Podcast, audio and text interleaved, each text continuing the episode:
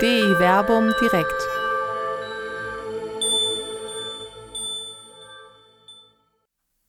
Die Opfer im Alten Testament und das Opfer im Neuen Testament. Eine neue Perspektive auf den missverständlichen Begriff. Mit Dr. Werner Kleine und Dr. Till Magnus Steiner. Ja, herzlich willkommen hier zur äh, aktuellen Folge von DI Verbum Direkt. Wir schreiben den 18. April im Jahr des Jahren 2023. Wie auch immer, wo auch immer, seien Sie mir herzlich gegrüßt. Mein Name ist Werner Kleine, hier in meinem Homeoffice in Wuppertal und ich begrüße ganz besonders herzlich den Till Magnus Steiner in Jerusalem. Genau, uns verbindet das Homeoffice. Ich bin auch in meinem Zuhause hier unterwegs, aber eben 3000 Kilometer liegen dazwischen. Und ich bin heute Abend für den Teil des Alten Testaments verantwortlich, aber wie man weiß, wir bringen ja Altes und Neues Testament in Dialog und das machen wir auch gleich zu dem Thema Opfer. Normalerweise treffen wir uns immer vor Ostern und gucken uns dann, wir haben uns die Passionserzählung angeguckt, wir hatten, glaube ich, auf alttestamentliche Anspielung auch schon mal was gemacht. Also normalerweise bereiten wir uns auf Ostern immer vor. Jetzt bereiten wir sozusagen Ostern etwas nach, indem wir fragen, was denn die Bedeutung von Opfer überhaupt ist im Alten und Neuen Testament. Weil oft wird ja gesagt, Jesus Christus das Opfer am Kreuz schlechthin. Genau. So, und wenn der äh, Till Magnus Steiner äh, für sich in Anspruch nimmt, das alte oder wie ich sage, das altehrwürdige Testament zu vertreten, dann ist irgendwie schon klar, ich bin hier für den neutestamentlichen Part zuständig. Wir sind beide für beides zuständig, aber wir haben so unsere beiden Schwerpunkte jeweils. Und man kann am Titel schon sehen, dass es da eine kleine Differenzierung gibt, denn äh, das Thema heute lautet die Opfer im Alten und das Opfer im Neuen Testament. Dem werden wir uns ein wenig auf die Spur machen, warum es in dem einen Fall Plural und in dem anderen Fall Singular äh, äh heißt. Mit dem Opfer eine sehr grammatische Veranstaltung heute, meinst du? Absolut, so oder so. so, oder so. ähm, mit dem äh, Opferbegriff haben wir tatsächlich einen schwierigen Begriff heute vor uns. Ich habe gerade heute Nachmittag vor einigen Stunden bei einer Rekollektion Düsseldorf darüber noch eine kleine Diskussion geführt, weil wir in unserem äh, Sprachspiel, in dem indogermanisch geprägten Sprachspiel, vor allen Dingen hier in Deutschland, unter Opfer meist etwas stehen, was mit unfreiwilligem Verlust zu tun hat. Wir kennen das in unserer Sprache. Raubopfer, Mordopfer, Todesopfer, Verkehrsopfer. Immer hat der Mensch etwas hergeben müssen, was er freiwillig nicht hergegeben hätte. Oder man musste eben den Göttern opfern, also denen was bezahlen, damit sie dann gnädig gestimmt wären, es regnen lässt, die Sonne scheinen lassen, wie auch immer. Mit diesem Opferbegriff gehen wir manchmal auch noch heute in der Theologie um, der hoffentlich der Till nicht, ich für meinen Teil weniger, aber man merkt es natürlich in manchen Sprachspielen, dass dann auch das äh, Christusgeschehen am Kreuz als Kreuzesopfer natürlich bezeichnet wird. Und dann wird das aber, wenn wir das mit einem solch germanisch geprägten Sprachverständnis bearbeiten, einigermaßen schräg. Dann ist das eben Gott, der ein Blutopfer von seinem Sohn fordert, um uns zu sühnen. Dann kommt die äh, Satisfaktionslehre von Anselm von Canterbury äh, hinein und so weiter und so weiter. Das wird dann sehr, sehr schräg und teilweise auch ja bedrückend für die Menschen heute. Die befreiende Botschaft geht dann verloren. Dass das nicht mit dem Opfer, wie wir es im biblischen Sinn verstehen, gemeint ist, ist ein wenig das Ziel des heutigen Abends, dem auf die Spur zu kommen. Natürlich finden wir dort Opfer, auch im altehrwürdigen Bund. Das erste Mal ist von einem Opfer übrigens im Buch Genesis die Rede, in der Erzählung von Kain und Abel. Äh, wir werden gleich einen etwas längeren Absatz äh, über äh, das Opfer im Alten Bund haben aus dem Buch Levitikus. Und da werden wir schon ein wenig auf die Spur kommen, dass es bei dem Opfer im Verständnis des alterwürdigen Bundes eben gerade nicht darum geht, Gott irgendwie ja gnädig oder wie auch immer bestimmt, sondern dass eine ganz andere Dimension eine Rolle spielt. Und die spielt dann eben auch für das Verständnis des Opferbegriffes im Neuen Testament eine zentrale Rolle. Äh, und da wollen wir uns eben auf die Spur machen, dann auch, wie sich das weiterentwickelt hat und warum wir Christen in einem ganz besonderen Verständnis von Opfer sprechen. Wir hatten ja hier schon mal auch eine Folge zum Thema Kult oder Kultkritik und da suppt das so ein bisschen hinein. Dass wir gerade nach Österlich sind, vor anderthalb Wochen haben wir das Osterfest gefeiert, passt da natürlich, weil ein Deutemotiv im Neuen Testament für den Kreuzestod Jesu und die Auferstehung eben das Opfermotiv ist. Das darf man aber eben nicht pressen, sondern man muss es in dieser inneren Weite, die aus dem alterwürdigen Bund eigentlich herauskommt, verstehen und damit dann sogar, und das wird vielleicht der Schlussakzent dann heute sein, wenn wir auf äh, aus der römisch-katholischen Perspektive auf die Eucharistiefeier schauen, die ja auch als Opfermahl hin und wieder bezeichnet wird, muss man auch da nochmal hingucken, was heißt das jetzt eigentlich genau? Also es wird ein interessanter Abend werden, denke ich. Der mit einem schwierigen Begriff zu tun hat. Aber ich hoffe, Till, wir werden da ein wenig Klärung hineinbekommen. Unbedingt.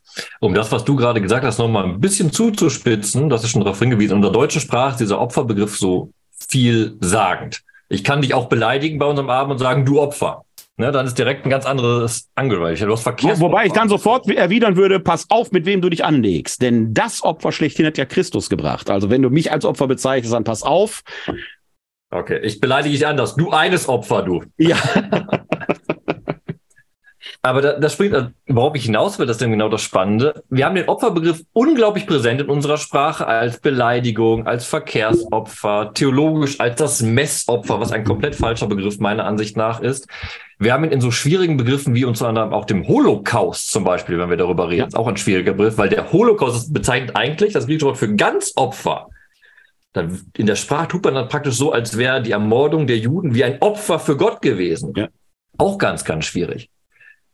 Und das Schöne an der hebräischen Sprache und der hebräischen Bibel ist eben, dass es den Opferbegriff nicht kennt. Es gibt kein Äquivalent im Alten Testament für das Wort Opfer, mit dem wir die ganze Zeit rumhantieren.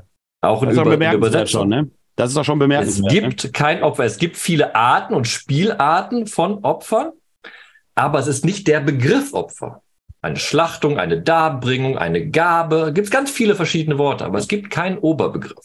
Und das schon mal erstmal das Erste, was man festhalten muss an dem Abend. Wenn wir über Opfer reden, reden wir nicht über das Opfer, sondern wir reden über etwas, was wir uns jetzt im nächsten Schritt erschließen müssen. Eine rituelle Handlung, die irgendwie in Beziehung steht zwischen Gott und dem Menschen. Da kann man viele Fragen stellen jetzt. Wer setzt das Opfer ein? Wozu ist das Opfer gedacht? Welche Form hat das Opfer?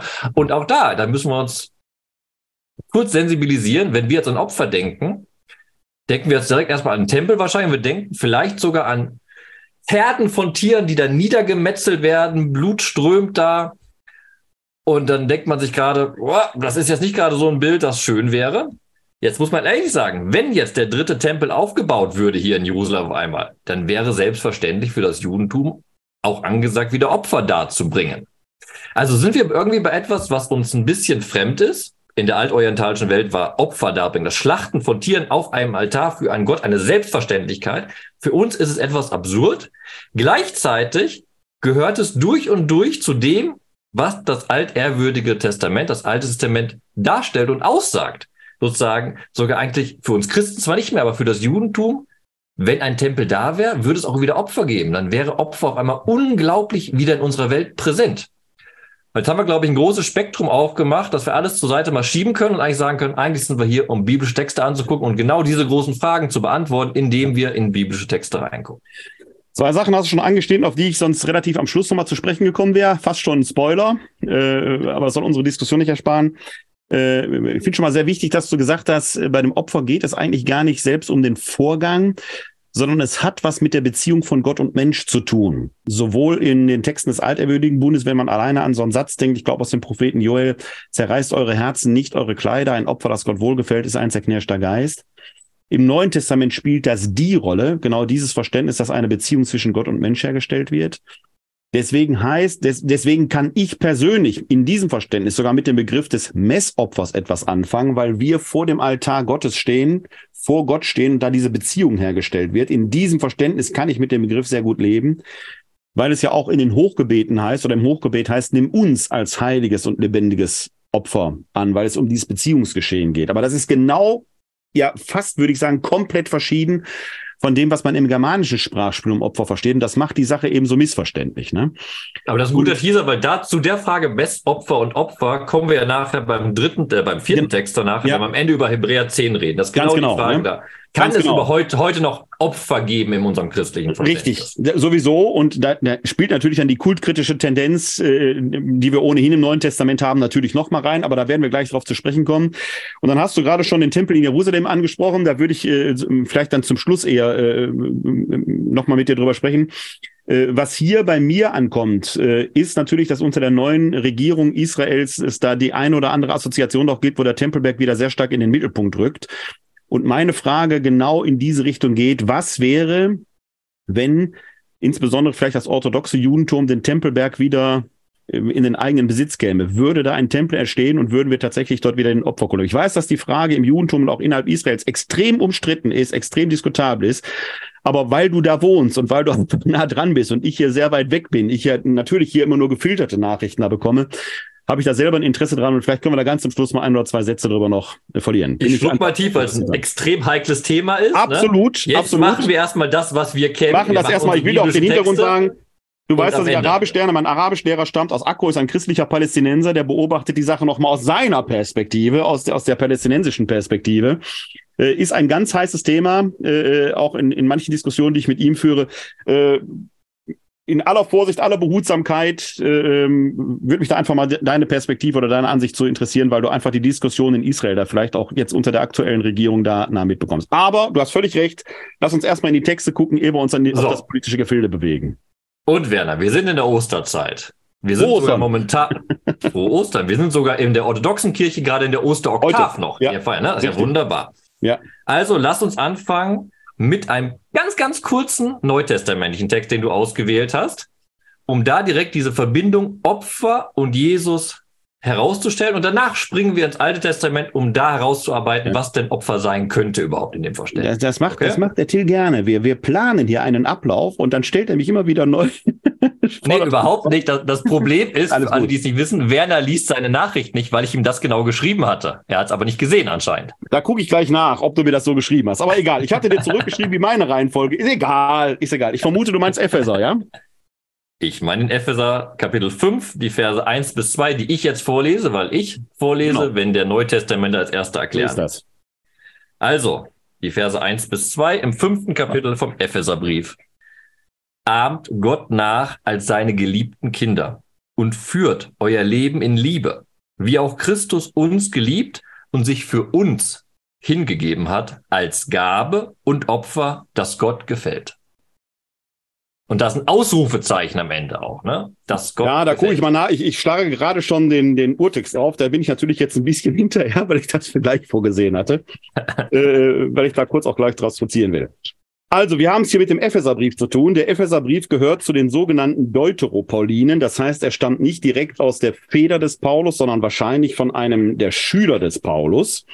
Äh, reflektiert aber in einer gewissen Weise natürlich durchaus die paulinische Theologie, stammt aber aus der zweiten, vielleicht sogar der dritten äh, christlichen Generation, bedient sich einer äh, paulinischen äh, Redeweise, aber spiegelt durchaus das Verständnis eben äh, schon einer späteren christlichen Generation wider. Man hat sich schon in der Dieszeit ein wenig eingerichtet. Und es gibt natürlich so die ersten Krisen, die es dann äh, gibt. Die paulinische Theologie ging noch der stark davon aus, dass man die Wiederkunft Christi leibhaftig äh, erleben würde, äh, die sogenannte Parosie. Und mit dem Ausbleiben der Parosie entwickeln sich in der Kirche schon erste institutionelle äh, Aspekte. Man richtet sich in der Jetztzeit ein, aber es passiert eben auch, dass Gemeinden glaubensmüde werden, man so ein bisschen im Engagement und im Eifer nachlässt.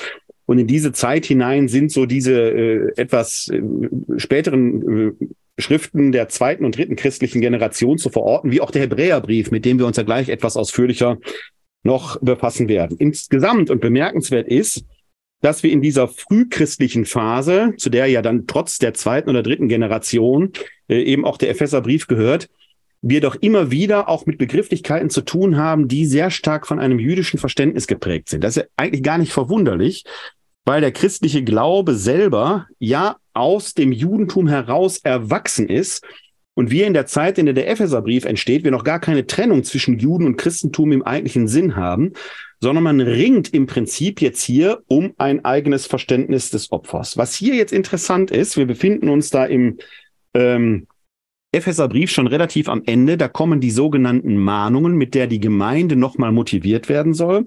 Und wir haben ja hier im Vers 1 diesen, diesen Imperativ. Da kommt vielleicht auch das Ausrufezeichen natürlich dann her, weil es erstmal eine Aufforderung, eine Mahnung ist.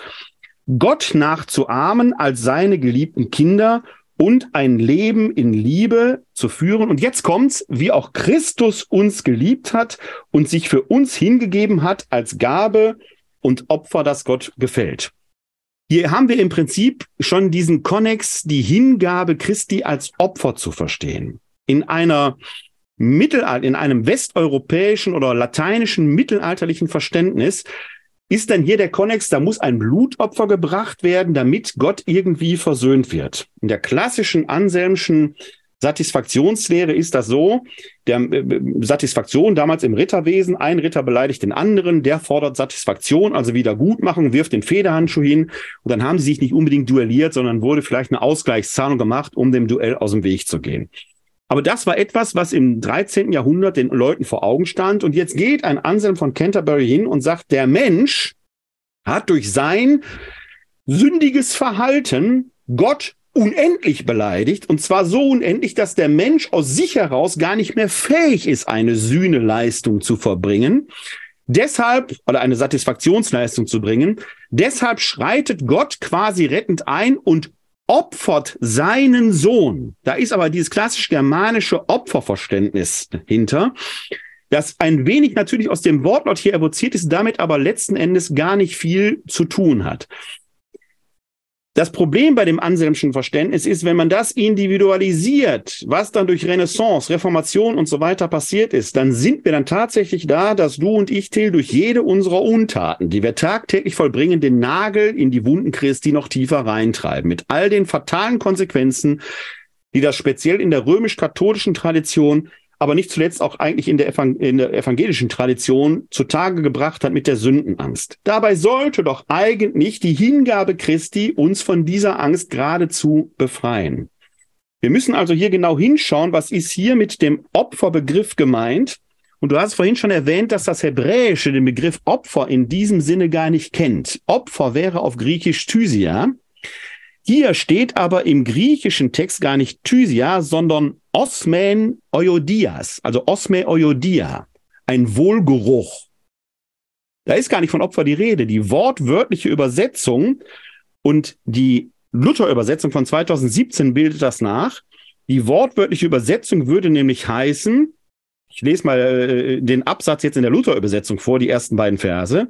So folgt nun Gottes Beispiel als die geliebten Kinder und lebt in der Liebe, wie auch Christus uns geliebt hat und hat sich selbst für uns hin, äh, für sich, hat sich selbst für uns gegeben als Gabe und Opfer Gott zu einem lieblichen Geruch. Wir haben also hier diesen Begriff Thysia interpretiert als Gottes Wohlgeruch. Und da bin ich bei einer Metaphorik, die ich auch im zweiten Korintherbrief finde, dort im Kapitel 2, Vers 17. Da spricht der Paulus davon, dass er im Triumph zu Christi mitgeführt wird, den einen zum, den einen als Duft zum Leben, den anderen als Duft zum Tode. Die Frage ist, was für eine Bildwelt steckt dahinter? Wo ist der Sitz im Leben für dieses Bild? Beim Paulus wahrscheinlich, dass bei den Triumphzügen der Römer vor dem Feldherrn Weihrauchschalen mitgeführt wurden oder Rauchwerk mitgeführt wurde, wodurch so die, die ähm, schlechten Düfte der Stadt vertrieben werden durfte, wodurch auch etwas Göttliches hervorgerufen wurde. Aber es ist möglicherweise dann natürlich auch das Rauchopfer mit gemeint, das vor dem Altar des Bundeszeltes oder im Tempel dargebracht wurde. Dieses Rauchopfer, davon spricht Psalm 141, dass unsere Gebete wie ein Opfer zu Gott emporsteigen. Wir haben also hier eine Idee, dass dieses Opfer Christi, das Gott zum Wohlgeruch ist, dass Gott quasi in die Nase steigt, eine Verbindung zwischen Erde und Himmel herstellt. Übrigens ein Aspekt, den wir auch in der Offenbarung des Johannes wiederfinden, wenn dort nämlich im Angesicht der Kaiserstatue die glaubenden Christen in die Versuchung kommen, dieser Kaiserstatue doch das Rauchopfer darzubringen, weil die ja eigentlich ein Nichts ist, ein Götze, ein bloßer, was weiß ich, Goldbrocken der Form angenommen hat. Und da warnt der Seher Johannes die Leute, Gott wird diesen Duft riechen und er wird wissen, woher er kommt. Also spielt nicht damit. Das scheint eine Bilderwelt in der neutestamentlichen Zeit gewesen zu sein, dieser Wohlgeruch, der von der Erde zum Himmel aufsteigt, wie wir ihn heute noch im Weihrauchopfer sehen, wie er im Psalm 141 da ist. Das heißt, das Opfer Thysia wird zum Osme Euodia, das ist etwas Gutes. Das Opfer, das Christi dargebracht, Christus dargebracht hat, stellt gewissermaßen die Verbindung zwischen Erde und Himmel her, zwischen Mensch und Gott. Und da haben wir schon genau den Aspekt, den du vorhin angesprochen hast, Till, äh, dass es hier eben nicht darum geht, dass hier ein Blutopfer dargebracht wird, um irgendetwas zu sühnen, wieder gut zu machen, sondern hier wird eine Verbindung hergestellt zwischen Mensch und Gott. Wir werden gleich nochmal in den zweiten Korintherbrief eine andere Stelle ansehen, wo das noch deutlicher wird. Mhm. Fassen wir mal deinen Punkt kurz zusammen, indem wir das mit dem Alten Testament abgleichen, weil du hast jetzt schön verwiesen auf die neutestamentliche Welt. Für einen Alttestamentler ist diese Idee, dass ein Opfer aufsteigt zum Wohlgeruch Gottes, selbstverständlich. Das, ist eine ganz das hatte ich gehofft, dass du das jetzt sagst. eine ganz normale Formel, die vor allem bei Levitikus vorkommt. Und dann noch in etwas für uns als Leser vielleicht überraschenden Form, denn dort heißt es, als Duft der Beruhigung. Jetzt denkt man natürlich automatisch als Leser, ui, ich muss mir den zornigen Gott vorstellen, der verlangt, dass diese Brandopfer hinaufsteigen und dann der Wohlgeruch ihn so ein bisschen wie Lavender beruhigt und der liebe Gott sagt, ah, oh, jetzt geht's mir wieder gut, alles gut. Das wäre das aber jetzt schon in Zeiten, wo hier Marihuana legalisiert werden soll, eine ganz eigene Assoziation, die zeitgenössisch käme. Ich, ich war bei Lavender. Ich weiß nicht, wo du bist. Ich bin egal, Lavender. egal. Ja, du bist in Israel, ich bin in Deutschland. Hier werden ganz eigenartige Diskussionen geführt. Aber der Aspekt, den du gesagt hast, der klingt nämlich genau hier mit. Denn wichtig ist, dass Gott entscheidet, was ihm Wohlgeruch ist und was nicht ja. Wohlgeruch ist. Und da geht es nicht darum, dass Gott sagt, so, ihr müsst mir jetzt aber bitte drei Stiere und zwei Schafe verbrennen, dann beruhige ich mich wieder, sondern das Bild heißt genau, dass Gott etwas angenommen hat. Denn wenn in den alttestamentlichen Schriften davon geht, dass der Wohlgeruch zu Gott aufgestiegen ist, und das ist auch beim Epheser der Fall, dass Gott das Opfer annimmt. Das ist ein ganz, ganz wichtiger Aspekt, weil der verdeutlicht nämlich, das ist für unsere Diskussion heute Abend auch sehr, sehr wichtig und auch in Bezug auf Jesus sehr, sehr wichtig. Ein Opfer weder im Alten noch im Neuen Testament, ist ein Automatismus. Kein Opfer ist eine magische Handlung, die irgendwie gemacht wird und das Blut zaubert alle Sünden weg. Sondern ein Opfer, wir hatten es vorhin schon anklingen lassen, ist immer ein Ort der Herstellung oder Ermöglichung von Kommunikation. Aber die Kommunikation muss immer noch geschehen. geschehen. In dem Falle hier, Gott muss sagen, das, was da aufsteigt, ist für mich zum Wohlgeruch, ist etwas, was ich annehme. Und das heißt jetzt hier auch nochmal ganz deutlich nochmal, das ist kein Lavendergeruch, das ist kein Marihuana-Geruch, sondern was hier als Wohlgeruch hochsteigt, ist im Endeffekt für aus alttestamentlicher Sicht, für alttestamentliche Ohren gedacht, die Erfüllung der Gebote. Wenn ein Opfer dargebracht wird, wie es Wille Gottes ist und somit dem Willen Gottes entsprochen wird, dann ist das Wohlgeruch für Gottes, weil er sozusagen wunderbar dargestellt riechen kann, wie die Menschen sich nach seinem Willen ausrichten. Die haben einen sehr, sehr wichtigen Punkt schon an, den ganzen Abend im Endeffekt. Beim Opfer geht es nicht um die Opfermaterie. Es geht auch sogar nicht mal so sehr um die Opferhandlung selbst, sondern es geht, dass im Opfer etwas umgesetzt wird, was Gott den Menschen angeboten hat, um Kommunikation mit ihm herzustellen. Genau das ist auch hier beim Epheser das Wichtige. Jesus Christus ist eine Gabe, ein Opfer, aber nicht, weil er da ans Kreuz gerannt ist, ist automatisch alles hergestellt, sondern es ist etwas passiert durch sein, das haben wir auch im Text, durch seine Hingabe, indem er sich hingegeben hat, dass Kommunikation mit Gott nun für uns auf einer ganz anderen Ebene heute möglich ist. Was jetzt hier noch dazu kommt, äh, ist, dass natürlich hier in dieser äh, mahnenden Sprache äh, die Adressaten aufgefordert werden, es Christus gleich zu tun. Also nicht einfach nur Zuschauende zu sein, die jetzt auf das Christusereignis schauen, sondern das quasi in die eigene äh, in das eigene Leben hinein zu implementieren. Äh, und da geht es um Nachahmung, nicht um Hinzufügung. Ich hatte heute Nachmittag eine interessante Diskussion, weil wir in den paulinischen, in den echten paulinischen Briefen manchmal bei Paulus diese Rede da finden, was an den äh, am, am Leiden Christi noch fehlt, füge ich durch mein Leben hinzu äh, ist bei Paulus so ein Sprachspiel. Schwierige Geschichte. So als äh, man weiß, dass Paulus äh, von irgendeiner Krankheit betroffen gewesen sein muss, als eigene Bewältigung, spirituelle Bewältigung der eigenen Leiden, kann das funktionieren, so zu denken. Als äh, äh theologischer Traktat wird das verdammt schwierig. Dann wäre das Christus Ereignis nämlich gar nicht vollständig gewesen, dann hätten wir ein Problem. Also ist eine schwierige Redeweise, die der Paulus. Bei mir, bei mir im Kopf kommt direkt diese Idee, dass als wären wir noch in unserem Leben das i-Tüpfelchen auf dem Leiden von Christi, das, was ein bescheuerter Gedanke ist. Faktisch wirst du das ja in manchen geistlichen Gemeinschaften tatsächlich so finden, ne, dass man da noch zusätzlich leiden muss oder wie auch immer. Äh, also es ist ja nicht abwegig, dass auch mancher heute so denkt, aber es ist natürlich extrem schwierig, weil es äh, quasi das Christusereignis irgendwie quantitativ versucht zu fassen. Ne? Ich persönlich sage ja manchmal etwas natürlich durchaus provokant oder polemisch, das physische Leiden Christi ist schlimm genug gewesen. Aber die Schächer, denen man noch die Beine bricht, die haben mehr gelitten als ihr. Rein quantitativ. Qualitativ mit Sicherheit nicht, weil er ist äh, durch seine Hingabe hat natürlich den Himmel für uns quasi aufgeschlossen, dadurch genau diese Beziehung zu Gott eröffnet. Was hier also damit gemeint ist, ist diese Hingabe äh, nachzuahmen und dieses Beziehungsgeschehen zu Gott tatsächlich auch zu nutzen, immer wieder neu zu eröffnen, in das eigene Leben hinein zu implementieren. Wenn man diese Weisung aus oder diese Mahnung aus dem ersten Thessalonicher Brief nimmt, betet alle Zeit. Damit ist ja auch nicht gemeint, dass wir die ganze Zeit Hände gefalten, Hände faltenderweise durch die Gegend laufen, sondern eigentlich Spiritualität, um diesen etwas schwierigen Begriff ne, mal aufzugreifen, nicht als etwas zu verstehen, was man mal macht, sondern was als Haltung das Leben prägt. Also diese, dieses Beispiel Jesu tatsächlich in sein Leben zu implementieren und da als äh, Nachahmende unterwegs sein. Übrigens hier im Epheserbrief etwas, was nicht irgendwelchen Klerikern gesagt wird, die Christus ähnlich sind, sondern was der Gemeinde als Adressatin gesagt wird. Komm, wir brechen einfach mal das ganze Gedöns von dem Opfer her. Wir reden die ganze Zeit über Opfer und dass man dem lass Opfer uns mal hinzufügen. Lass uns mal nee, nee, nee, nee, nee, nee, ich bin, ich bin, ich bin noch, ich bleib keine Angst, ich bleib noch beim Epheser. Ich will, ich will aber in Leviticus schauen. Keine Sorge. Aber ein Punkt ist mir noch wichtig bei der ganzen Sache, sogar zum Opfer hinzufügen und Leid auf sich nehmen. Und jetzt haben wir gerade diesen Paradesatz hier, dass er sich hingegeben hat als Gabe und Opfer. Wir müssen noch mal ganz kurz bedenken, diese Hingabe, das ist ein Begriff, mit dem wir arbeiten können, auch in unserer christlichen Nachfolge. Wir geben uns hin dem Willen Gottes. Okay. Aber wenn man jetzt mit dem Opferbegriff hantiert und das auf Jesus überträgt, lass uns noch mal ganz kurz realistisch auch von den Evangelien ausgehen.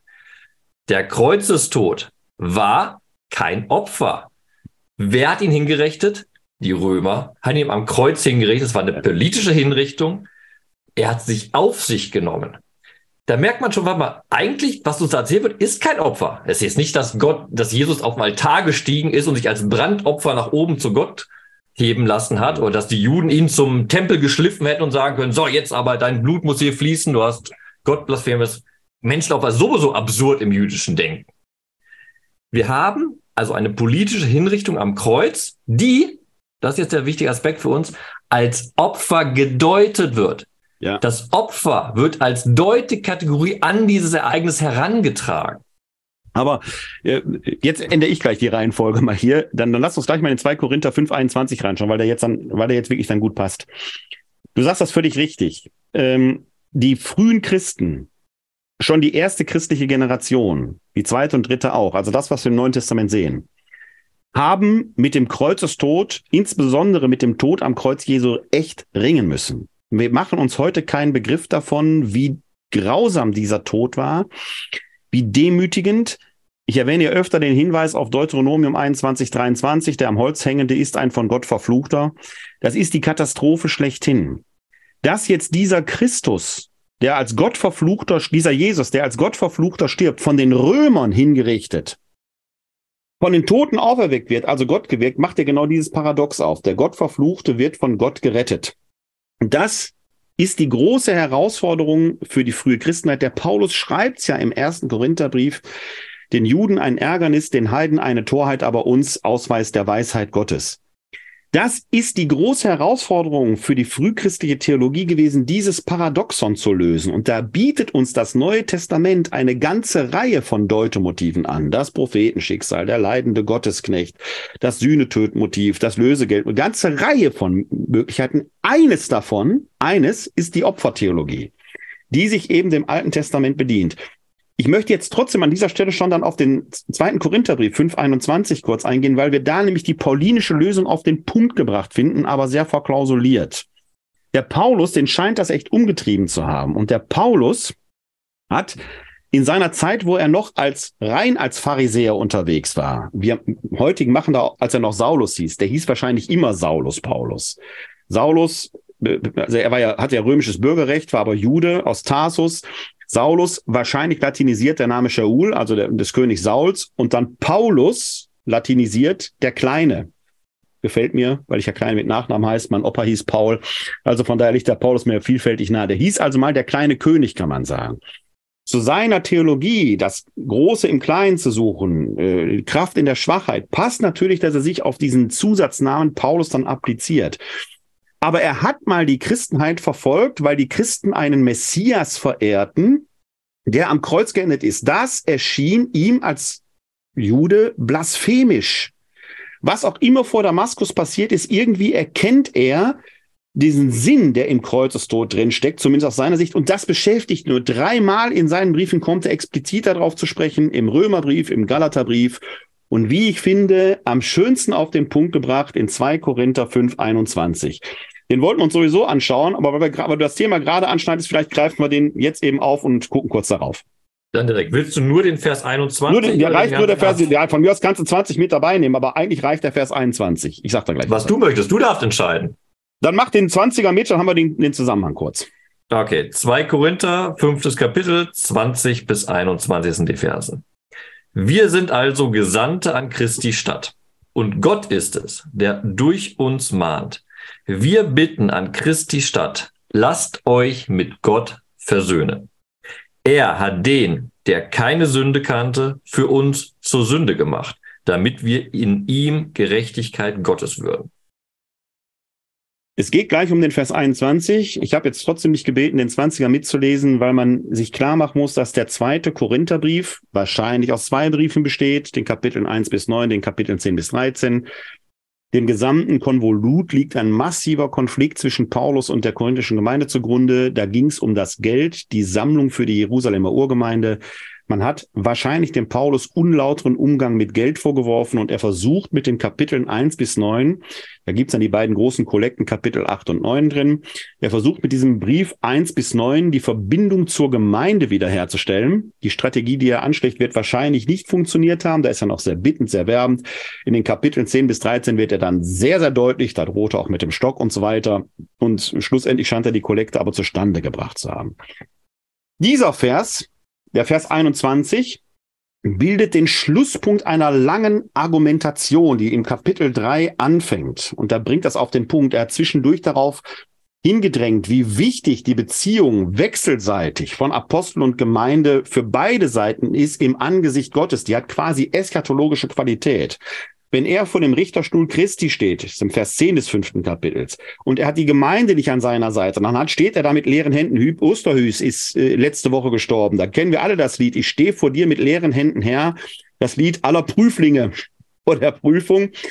Es ist ehrlich gesagt ein Lied, das der Paulus noch nicht gesungen hätte, weil ihm wichtig ist, mit viel Edelsteinen vor Gott zu stehen, den Schätzen, die man bei Gott gesammelt hat. Vor Gott mit leeren Händen zu stehen, wäre fatal. Das wird nämlich heißen, man hat in diesem Leben nichts zustande gebracht. Da ist besser Holz oder Stroh gesammelt zu haben.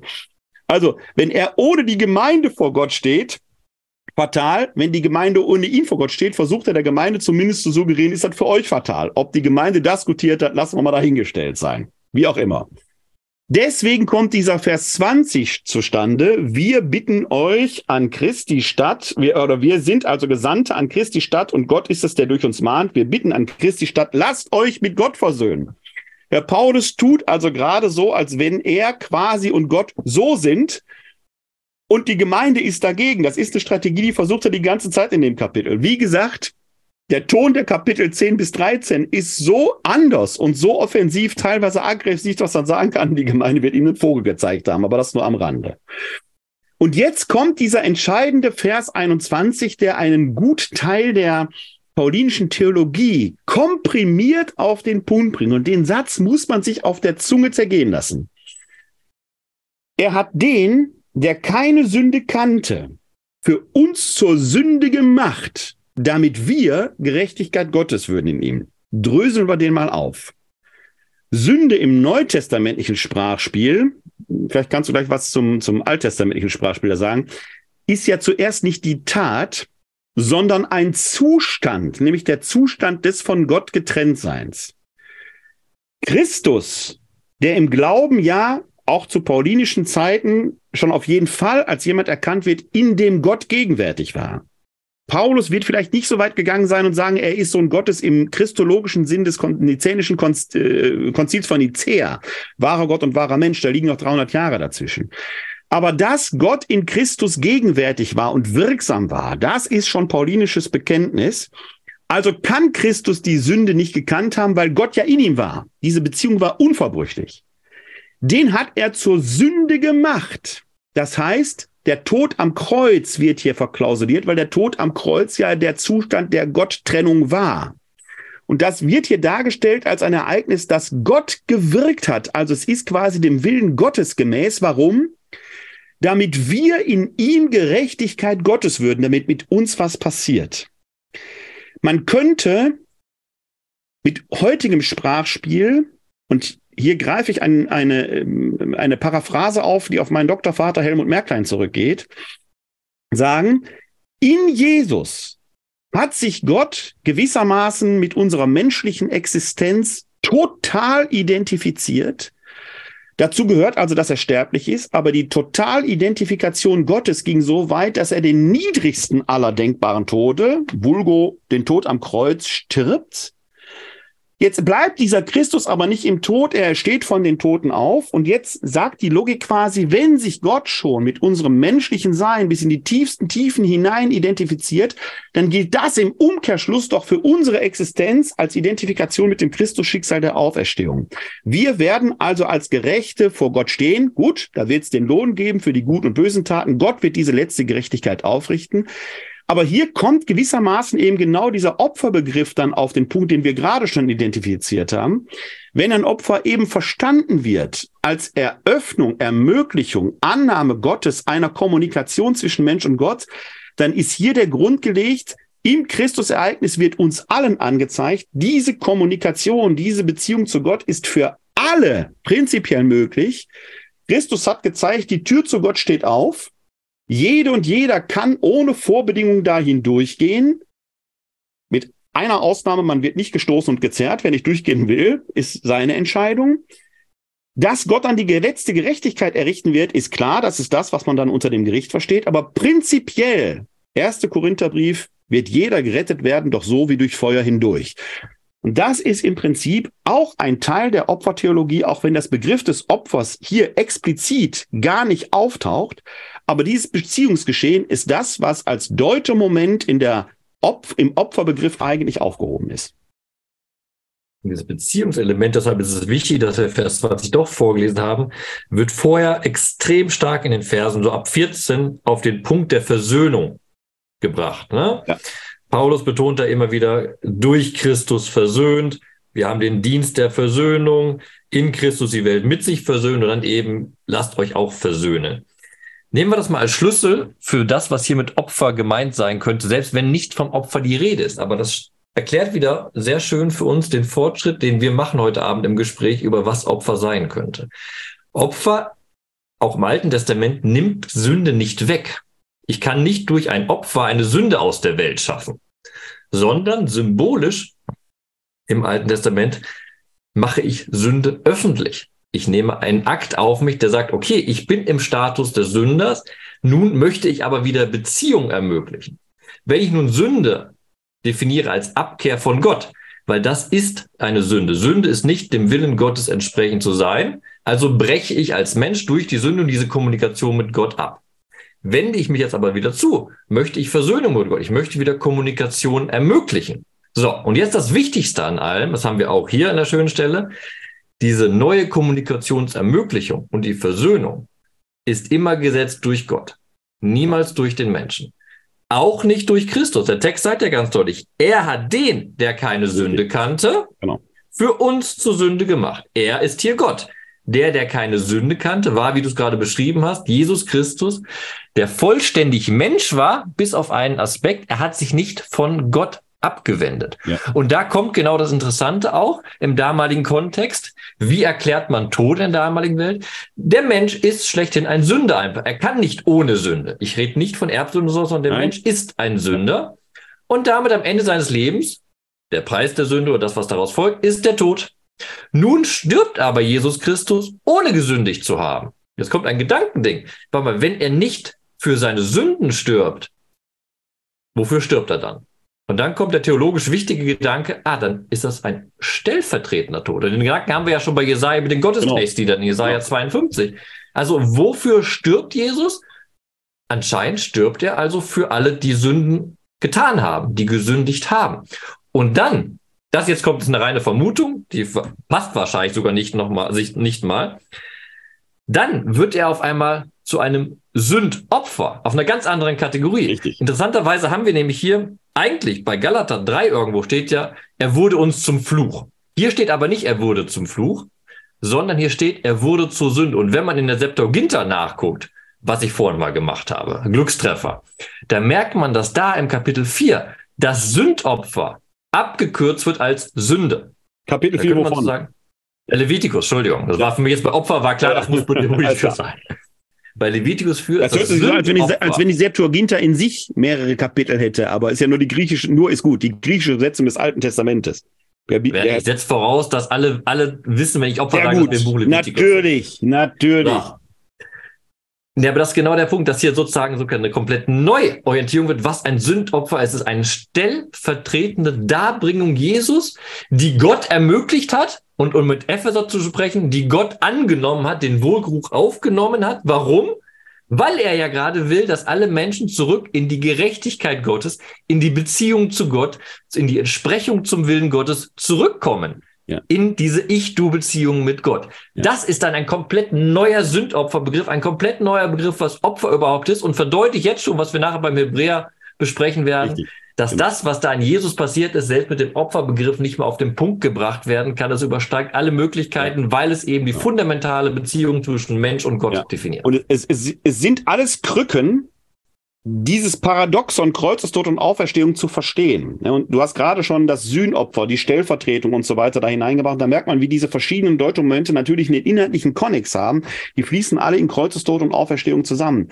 Es sind wirklich, ich formuliere es mal so, die unbeholfenen, stotternden Versuche mit den Mitteln der Theologie den Glauben oder das Ereignis der Auferstehung des Gekreuzigten zu bewältigen und irgendwie auf den Begriff zu bringen.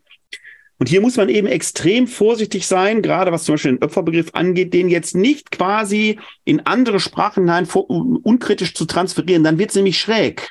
Ja, dann sind wir plötzlich dabei, so wie Abraham den Isaak opfern sollte, der aber dann gerettet wurde, so wird Christus aber von Gott selber, dann haben, sie, haben wir ein Blutopfer, dann sind wir bei Gott, der ein Menschenopfer fordert, dann wird's total schräg. Dann, das ist alles hier nicht mit gemeint.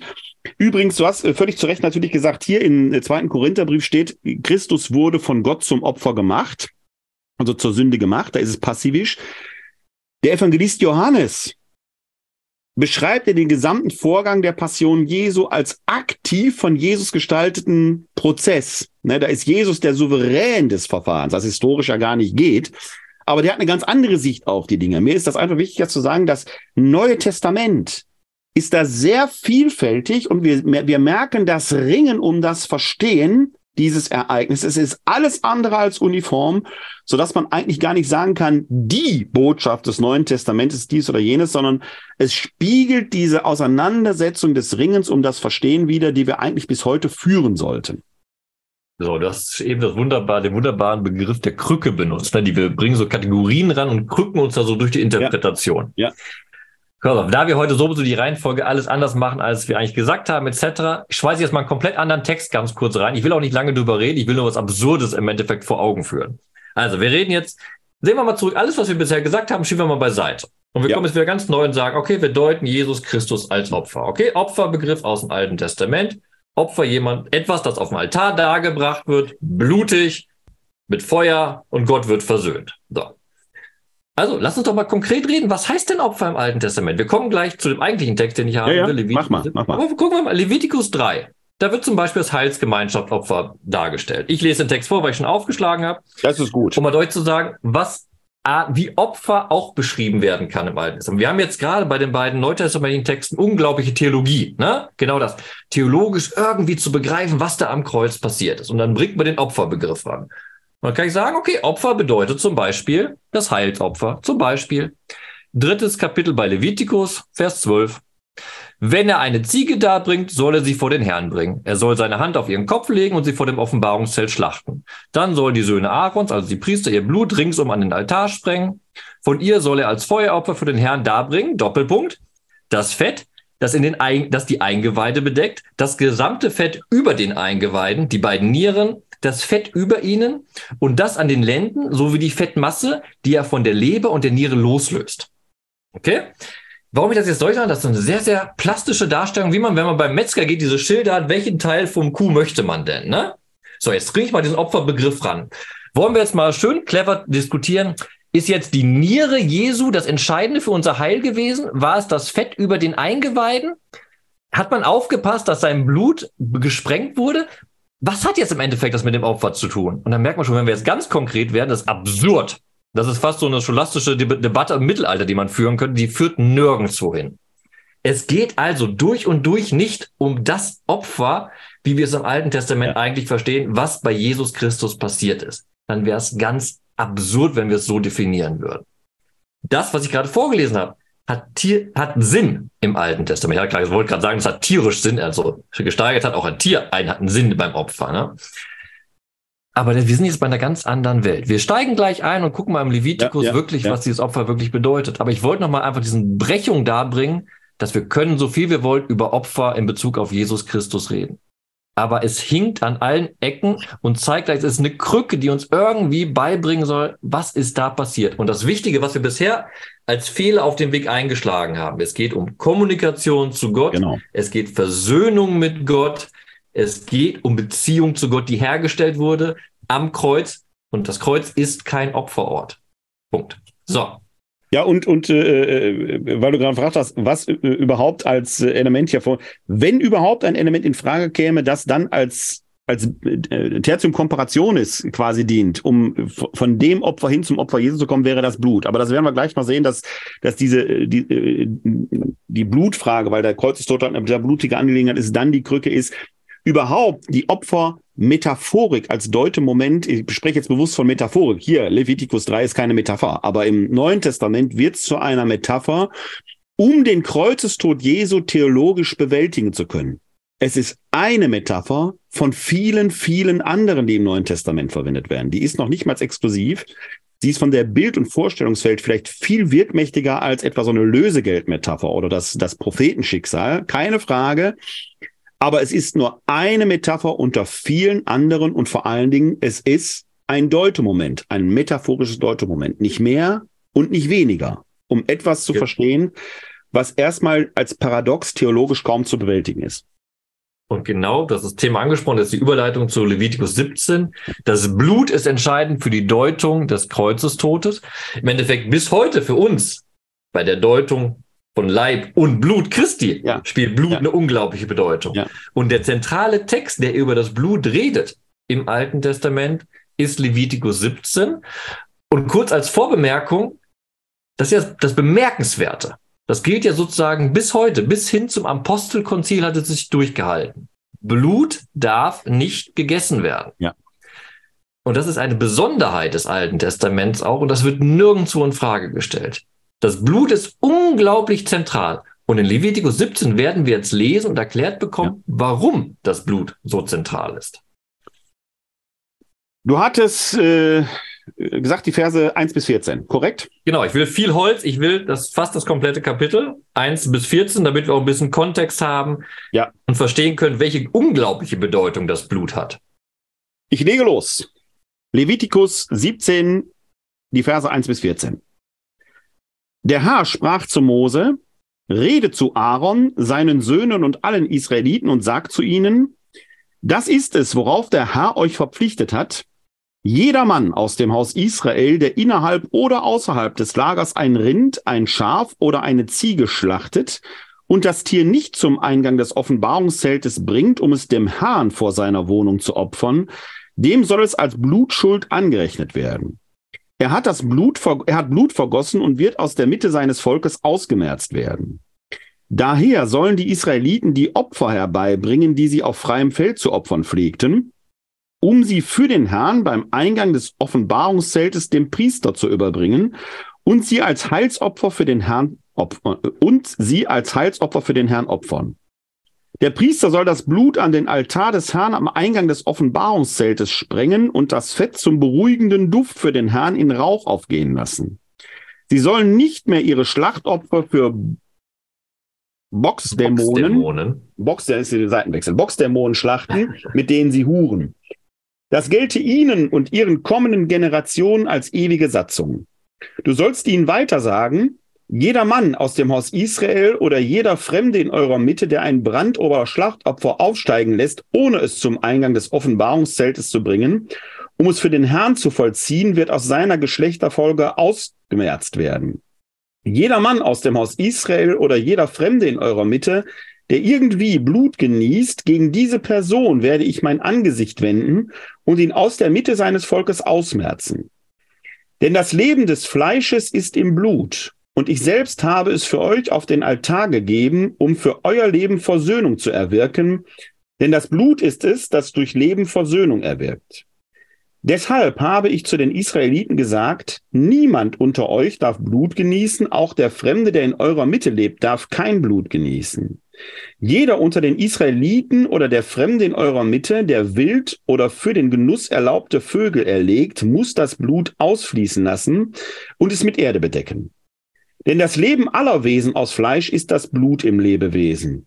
Ich habe zu den Israeliten gesagt, das Blut irgendeines Wesens aus Fleisch dürft ihr nicht genießen, denn das Leben aller Wesen aus Fleisch ist ihr Blut.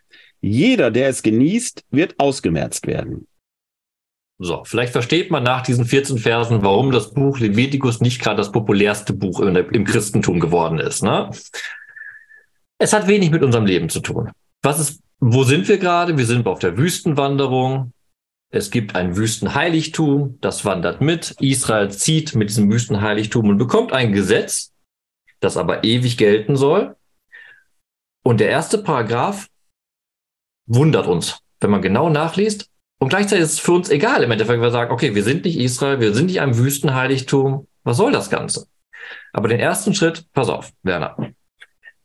Weißt du, dass das Buch Levitikus Hausschlachtungen verbietet? Das steht nämlich da. Ja. Ich habe gerade an, hab an Blutwurst denken müssen, wie das sich, wie, wie, wie die da, Kölsche da Blutwurst sich dazu verhält. Aber jetzt kommt mal der ganz krasse ja. Gedanke, wenn man den überträgt. Was das Buch Levitikus hier fordert, ist, dass die Hauptnahrungsquelle für Fleisch in der damaligen Zeit, die werden aufgezählt äh, als Rind, Schaf und Ziege, die dürfen nicht geschlachtet werden, außer im Rahmen einer Opferhandlung. Kurzum, Werner, du darfst nicht mehr zum Metzger gehen, sondern darfst nur zu dem einen Tempel gehen, wenn du Fleisch essen möchtest. Okay. Das wäre eine super Einnahmequelle für die Metzger Kirche. sage, er soll darüber schreiben Tempel. Tempel des Herrn. Tempel, Tempel des Herrn. Schönen Gruß an meinen Metzger, ja. Das ist aber unglaublich bemerkenswert. Einerseits ist es literarkritisch interessant, weil im Buch Deuteronomium wird genau das Gesetz nachher aufgehoben. Die sagt nämlich, ja. okay, wenn du entfernt bist vom Tempel, dann darfst du zu Hause schlachten. Aber hier sagt das Gesetz auf einmal, wir erinnern uns an eine andere Diskussion, die wir hatten über das Paradies. Da erinnern wir uns nämlich, im Paradies waren die Menschen Vegetarier. Nach dem Paradies wurde den Menschen erlaubt, sie dürfen schlachten. Jetzt im Buch Levitikus folgt ja, der letzte Nach dem Paradies, vor allen Dingen, äh, äh glaube ich, erst im Zusammenhang mit der Noah-Erzählung, ne? nach der, genau. nach genau. der Landung der Genesis Arche. 8. Ne? Ich, ich sage immer, da Genesis waren gar 9, keine Genesis 9. Hm. Genesis 9, da waren ja gar keine Pflanzen mehr da. Was sollten sie essen? Dafür haben sie ja die Tiere mitgenommen. Ne? War jetzt ein bisschen mit Augenzwinkern gesagt. Rein praktisch, rein praktisch. Okay, das war jetzt Fach. Okay. genau, aber den drei, mir ist der drei Schritt wichtig. Also, Vegetarier im Paradies, ja, ja, danach wieder Fleischfresser und dann auf einmal diese krasse Einschränkung, ihr dürft gerne Fleisch essen, aber nur im Tempel und nur, wenn es als Opfer dargebracht wird. Ganz kurze Zwischenfrage, äh, weil du gerade Deuteronomium angesprochen hast. Ist hier in Levitikus vom Tempel die Rede, weil hier steht immer Offenbarungszelt. Ist das noch während der Wüstenzeit, wo es den Tempel noch gar nicht gab, wo es dann das Offenbarungszelt genau. gab? Oder ist schon wir der Tempel? Auch, auch, im Buch Deuteronomium sind wir noch in der Wüstenzeit. Im Buch ah, okay. Deuteronomium 12 ja. wird gesagt, ja der Ort, den dein Gott auswählen wird, das ist der Hinweis auf dem Tempel. Und hier im Buch Levitikus wird das Wüstenheiligtum und der Priesterdienst dort beschrieben, sozusagen als Vorausbild auf den Tempel. Ja, ja, Deshalb klar, ist auch wichtig, das Buch. Levitikus möchte ein Ideal darstellen. Ja. Ne, das merkst du, das Buch Deuteronomium ist nachher praktischer. Das sagt, du kannst auch wenn fernab vom Tempel schlachten, kein Problem. Aber das Ideal hier ist, Du darfst nur am Tempel schlachten. Ja. Ich, ich, ich, ich frage deshalb nach, ohne jetzt zu spitzfindig werden zu wollen, weil es ist natürlich einfacher, wenn ich als Volk quasi mit dem Offenbarungszelt durch die Wüste wandere, diese Regel einzuhalten, als wenn ich sesshaft geworden bin. Wir haben einen Tempel in Jerusalem und ich wohne in Galiläa. Dann wird es natürlich schwierig. Dann muss ich erstmal fünf Tage unterwegs sein. Genau. Ich weiß nicht, ob das dahinter das, steckt. Das, das, das, ist das Buch Deuteronomium. Das denkt praktisch. Aber hier haben wir gerade gelesen in Vers 7, das soll dir für ewig eine Satzung Ja, sein. Das ja. deutet schon darauf hin, es geht nicht nur diese 40 Jahre durch die. Wüste durch, Ja. sondern das muss immer. Es gibt den zentralen Opfer- und Schlachtort für dich. So. Jetzt, wir reden eigentlich nicht über Schlachtung heute. Also es gibt keine Kategorie, wo Jesus Kreuzestod als Schlachtung dargestellt wurde. Jedenfalls keine, die mir bekannt ist. Wenn du jetzt sagst, du hast eine, dann raus damit. Ah. Das Opferlamm, das geschlachtet. Das ist Offenbarung. okay, nehmen wir da, das. da taucht vor. Das Da, ist taucht schon auf. Es gibt Da sind schon. sind wir, wir- Ja. Okay, ich nehme alles zurück, da sind wir da. Der Punkt ist aber hier, warum, wie, wieso kommen die auf die Idee, eine wichtige Nahrungsquelle komplett auf den Tempel hinzufügen? Das könnte man sagen, okay, die Priester wollten Macht haben, die wollten ihren Anteil haben. Nee, aber die Stoßlinie ist genau das Blut. Weil, wenn wir weiterlesen, merken wir ja, das Blut steht durch und durch im Zentrum. Das Blut begegnet, das erstmals begegnet uns das Blut ganz überraschend, als wenn man fernab von Tempel schlachtet, dann entsteht Blutschuld. Das wird verglichen, das ist extrem krass, mit dem Mord an einem Menschen. Normalerweise entsteht Blutschuld nur, wenn ich einen anderen Menschen umbringe. Dann fordert Gott mein Blut für deren Blut. Jetzt wird auf einmal die Ermordung, das Schlachten von Tieren als Blutschuld aufgestellt. Das wird jetzt weiter erklärt im nächsten Schritt, fast selbstverständlich fürs Alte Testament. Das Blut soll nämlich an den Altar gesprengt werden. Aus unserer Kontext heute, warum? Macht keinen Sinn. Und jetzt bekommen wir endlich die Antwort, die grundlegende Antwort. Wofür ist das Blut auserkoren? Das Blut ist auserkoren für die Versöhnung. Ganz wichtig, ich lese die Verse nochmal vor, ab Vers 10. Jeder Mann aus dem Haus Israel und jeder Fremde in eurer Mitte, der irgendwie Blut genießt, gegen diese Person werde ich mein Angesicht wenden und ihn aus der Mitte seines Volkes ausmerzen. Schärfer kann man eine Drohung nicht formulieren. Gott selbst sagt, wenn du Blut isst, werde ich dich vernichten. Wir merken, das Blut ist unglaublich wichtig hier. Warum ist es wichtig? Denn das Leben des Fleisches ist im Blut. Das ist eine ganz normale Beobachtung im damaligen alten Orient bis heute. Wenn jemand verblutet, stirbt er. Also Gleichsetzung, wenn er kein Blut mehr hat, ist kein Leben mehr drin. Und Leben ist das Geschenk Gottes. So. Und ich selbst, sagt Gott, habe es für euch auf den Altar gegeben, um für euer Leben Versöhnung zu erwirken. Denn das Blut ist es, das durch Leben Versöhnung erwirkt. Jetzt können wir noch und nöcher darüber reden, welche soziologische, anthropologische Bedeutung Blut im alten Orient hat. Das bringt uns aber gar nichts. Worum es hier geht, ist die Textanalyse.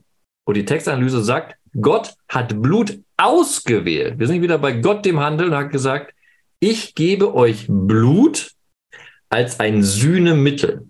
Wir sind nicht bei dem dinglichen Magiewunder, Blut und alles ist gut, sondern Gott hat das Blut eingesetzt als Kommunikationsmittel. Und jetzt kommt der Bogen zur Schlachtung nämlich.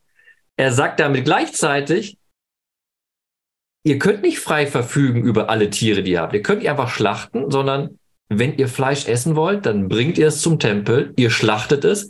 Das Blut ist das Zeichen, dass ihr Kommunikation mit mir haben möchtet. Das Fett verbrennt ihr als Kommunikationszeichen mit mir. Und ihr esst das Mahl. Hier geht es nämlich um das Sebach Schlamim, das Gastmahlopfer. Ihr esst dieses Fleisch dann in meinem Angesicht, vor mir, mit mir. Es wird Gemeinschaft hergestellt und da ist dieses Blut sozusagen wirklich das Kommunikationsmittel, das eingesetzt ist. Abstrakt gesagt für uns jetzt mal, Gott hätte jedes andere Zeichen auch einsetzen können. Die Autoren von Levitikus betonen aber, er hat Blut eingesetzt, weil das das Symbol für Leben ist. Gott möchte eine lebendige Kommunikation mit uns als Lebewesen, die wir mit ihm in Verbindung sind, weil wir anerkennen, dass unser Leben sein Geschenk ist. Also, ganz, ganz wichtig, wenn wir nachher zu Jesus gehen, zu verstehen, Blut ist ein eingesetztes Kommunikationsmittel von Gott, was verdeutlichen möchte auch nochmal, ich gehorche dem Willen Gottes. Zum Beispiel, ich esse kein Blut. Ich esse meine Blutwurst nicht mehr. Ähm, zwei Aspekte. zwei Aspekte. Ja, ich esse sowieso keine Blutwurst. Ich habe die noch nie gemocht. Ist, dieses Problem habe ich nicht. Ähm, ein Aspekt noch, der mir vorhin aufgefallen ist, der, der untergeht, wir hatten ja von im Epheserbrief diese Geschichte mit dem Wohlgeruch, die taucht ja hier auch auf, ne? der Wohlgeruch, mhm. der zu Gott emporsteigt. Aber mit dieser Blutgeschichte, eine, eine Frage oder eine Assoziation, die ich habe, wenn wir ins Buch Genesis schauen, in den äh, zweiten Schöpfungsbericht, äh, da stehen ja zwei Bäume inmitten des Garten Edens. Dieser Baum der Erkenntnis von Gut und Böse, der ja mit dem äh, Verbot bewährt wird, womit er ja erst recht interessant wird. Der zweite Baum, der da drin steht, der Baum des Lebens, gerät ja anfänglich erst aus dem Blick. Der taucht ja erst auf, als die beiden aus dem Paradies vertrieben werden, damit sie nicht auch vom Baum des Lebens essen und äh, quasi diese, äh, dieses göttliche Privileg, Herr zu sein über Leben und Tod in Anspruch nehmen. Wenn Blut, so formuliere ich jetzt mal, der Sitz des Lebens ist, ist das ja quasi mhm. die göttliche Gabe, der göttliche Funke. Könnte auch das eine Rolle spielen äh, im Verständnis äh, an dieser Stelle, dass Gott äh, hier eben auch nochmal äh, die Israeliten daran erinnert, nicht du, nicht ihr seid Herren über das Leben, sondern ich alleine. Und deswegen fordere ich quasi das zurück, wenn ihr schlachtet, dann nur in meiner Gegenwart. Könnte das sein oder ist das völlig abwegig?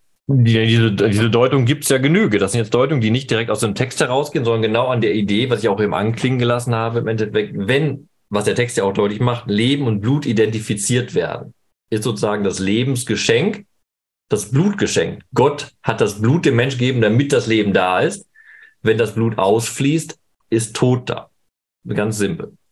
Das verdeutlicht eben auch nochmal, natürlich verdeutlicht das auch, dass Gott der Gott des Todes und des Lebens ist. Wir haben noch und noch Deutungen von Alttestamentern, die genau auch sowas sagen wie, ja, das Blut symbolisiert eigentlich das Leben des Sünders, der jetzt an, Steiner, an seiner Stadt das Blut des Tieres darbringt und ja. sagt, das ist so, als würde ich selbst sterben, Gott, aber Gott, du bist doch ein Gott des Lebens, ich möchte weiterleben. Ne? Das ist aber zu weit gedacht, weil es nicht vom Text gedeckt. Das ist eine schöne Ausdeutung, religionsphilosophisch auch gedacht. Aber das ist ja das, was ich hier deutlich machen möchte. Gott hat das Blut eingesetzt, ein sinnvolles Symbol in der Wahrnehmung der Menschen, weil Leben und Blut direkt miteinander zusammenhängen. Aber, und das ist der zweite wichtige Punkt bei dem Text, das Blut steht in keiner direkten Beziehung zu Gott. Gott setzt das Blut ein und sagt, hier habt ihr Kommunikationsmittel. Aber das Blut, anders als das Fett zum Beispiel, wird nicht geopfert. Das wird auf den Altar gesprengt. Weil der, der Altar der, ja, genau. Ort der ja. Kommunikation ist. Genau, ne? ja, ja, genau. Aber ja. das Blut ist eigentlich, das ist auch, das Blut ist nicht nur eigentlich, sondern das Blut ist kein Opfer. Ja. Sondern es ist ein Ritual oder ein Teil des Rituals, ein Teil des Opfers, aber kein Opfermittel, keine Opfergabe, sondern genau das im Endeffekt ein Kommunikationsmittel zu sagen, das ist der, der, das Mittel, das Versöhnung ermöglicht, beziehungsweise die Kommunikationsaufnahme. Versöhnung ist ja Kommunikationsaufnahme ermöglicht. Aber es trägt natürlich eine ganze Reihe von Assoziationen noch in sich. Die eine, weil ja auch durch unsere Adern Blut fließt. Und wenn das die Kommunikation ist, dann habe ich ja schon fast wieder diesen Aspekt, der im, im Christentum dann äh, äh mit, mit der dritten Person der Trinität, dem Heiligen Geist verbunden ist, dann ist Gott ja schon quasi immer mit mir verbunden, weil ja in meinen Adern auch Blut fließt, als Sitz der Kommunikation. Und du hast vorhin schon einen Aspekt gebracht, den fand ich auch noch interessant, weil du sagst, Genesis, Schöpfungsbericht, nur Pflanzen der Mensch quasi als Veganer. Arche Noah, ihr dürft jetzt auch Fleisch essen. Wie gesagt, ich habe gerade so mit seinen Augenzwinkern gesagt, ja keine Pflanzen mehr dabei, als abgesoffen. Was sollen sie essen? Und jetzt kommt die Zähmung, damit der Mensch eben nicht über sein Ziel hinausschießt und äh, alles äh, einfach abschlachtet und sich einverleibt, sondern hier wird ja quasi ein Korrektiv äh, eingepflegt. Fleisch, ja, aber nur unter den und den Bedingungen. Die sind ja schon hier im Levitikus sehr restriktiv. Du hast dann vorhin gesagt, in Deuteronomen wird das schon wieder aufgeweicht. Aber das ist, es ist im Prinzip eine Zährung, was ja ein Aspekt ist, der mit Blick auf unsere Moderne schon geradezu wieder prophetisch äh, ist, wenn man an Massentierhaltung, Massenschlachtung und was weiß ich was denkt. Wenn wir so ein Korrektiv in unserer Gesellschaft hätten, hätten wir manche Probleme so gar nicht. Ist jetzt vielleicht auch wieder sehr viel hineingedeutet, ja, aber äh, ich darf ja, mal ja das damit in dem Fall machen. Du kannst mal ein Bibelseminar für Parteimitglieder der Grünen anbieten und sagen, wir lesen mal Levitikus, ob das in deren Parteiprogramm passt. Der ja, Trick, ich hatte jetzt eher an andere Parteien gedacht, um zu sagen, die weniger Probleme damit haben, aber dieses zähmende Moment hier durchaus drin sehen. Das zähmende Moment ist aber, jetzt packen wir diese ganze moderne Diskussion weg, ja, ja, genau das, was wir vorher mit Gehorsam gegenüber Gott verdeutlichen. Gott sagt genau. genau. mein Wille ist ihr, dass das einschränkt. So, ihr könnt Fleisch essen, macht das gerne, aber unter der Bedingung, dass ihr es nutzt als Möglichkeit der Kommunikation mit mir. Das ist ein schönes Korrektiv, wenn du so lesen möchtest, als Der Mensch wird begrenzt, um aber in eine komplette Beziehung zu Gott eintreten zu können. Du kannst dich sozusagen entscheiden. Das ist immer ja. weisheitlich gesprochen. Ja. Möchte ich meine absolute Freiheit oder habe ich zwar meinen Fleischgenuss, aber unter bestimmten Regeln. Ja. Das ist eine Religion immer, ist ein, irgendwie ein System von einem Glauben daran, einen bestimmten Gottesgehorsam im Folgen von bestimmten Gesetzen ja äh, erreichen zu können. Also äh, vielleicht sollten wir uns den Text nochmal unter anderen Aspekten nochmal vornehmen, weil der, der glaube ich, sehr vielschichtig ist, weil ein Mensch, der ja nicht so handelt, ja mit der Ausmerzung bedroht wird. Das wäre eine Frage, was heißt hier ausgemerzt? Weil da ja auch nochmal, äh, also so dieses, der Mensch steht über dem Tier, ja doch hier nochmal arg äh, relativiert wird. Ne? Also wenn ich ein Tier schlachte und äh, jetzt nicht so verfahre, wie Gott, äh, Gottes Weisung hier es befiehlt, folgt ja bei mir eine Strafe auf dem, mehr oder weniger auf dem Fuß. Und Ausmerzung würde mich jetzt noch interessieren, äh, was versteht hier Levitikus unter Ausmerzung? Heißt das, ich werde auch äh, abgeschlachtet oder ich werde verbannt oder was wäre hier darunter zu verstehen? Das ist das super Spannende an dem Text. Machen wir einen Nebenfass auf, aber das ist mir auch da beim Lesen durch den Kopf gegangen. Erstmal sagt er sehr, sehr deutlich, dass Gott diese Person ausmerzen wird. Also das Gottesgericht wird diese Person treffen. Ja. Gerade wenn's, wenn's, wenn die Person Blut ist. Und daran ist interessant, also erstmal dieses, das nennt man Karatstrafe, das aus, Ausschneiden aus der Gemeinschaft bedeutet Ende des Lebens.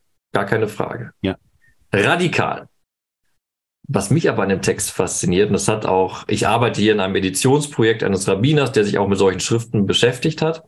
Und der hat in seinem Kommentar dazu wunderbar geschrieben, hier wird etwas wunderbar deutlich, nämlich die absolute Ohnmacht der Priester.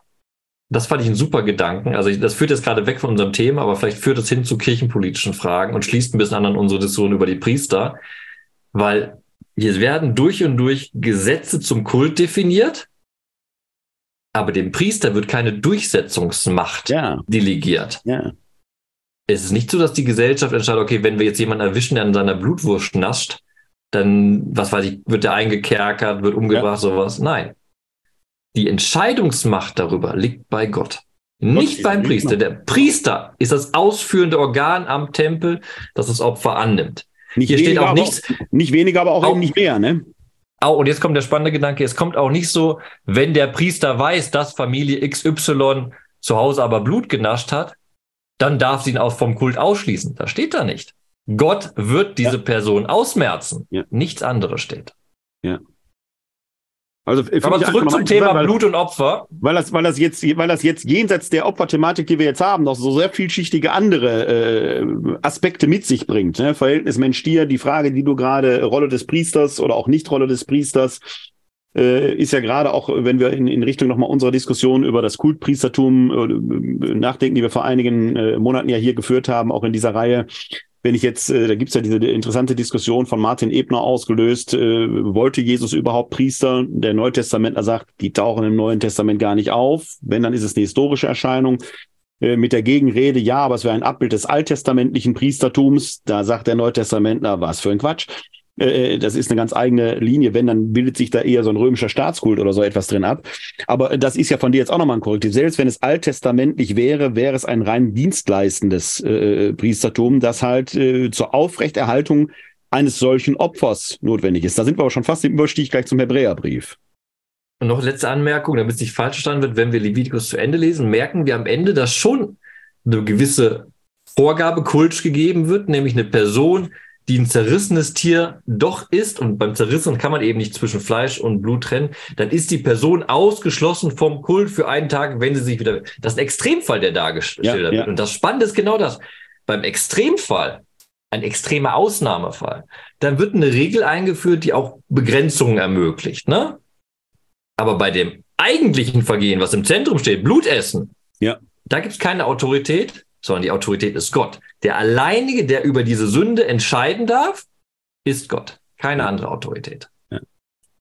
Jetzt geht es ja hier schon, äh, also hier, wir haben vorhin schon drüber gesprochen, äh, um das Opfer oder ja, die Blutgabe im Offenbarungszelt respektive dem Tempel.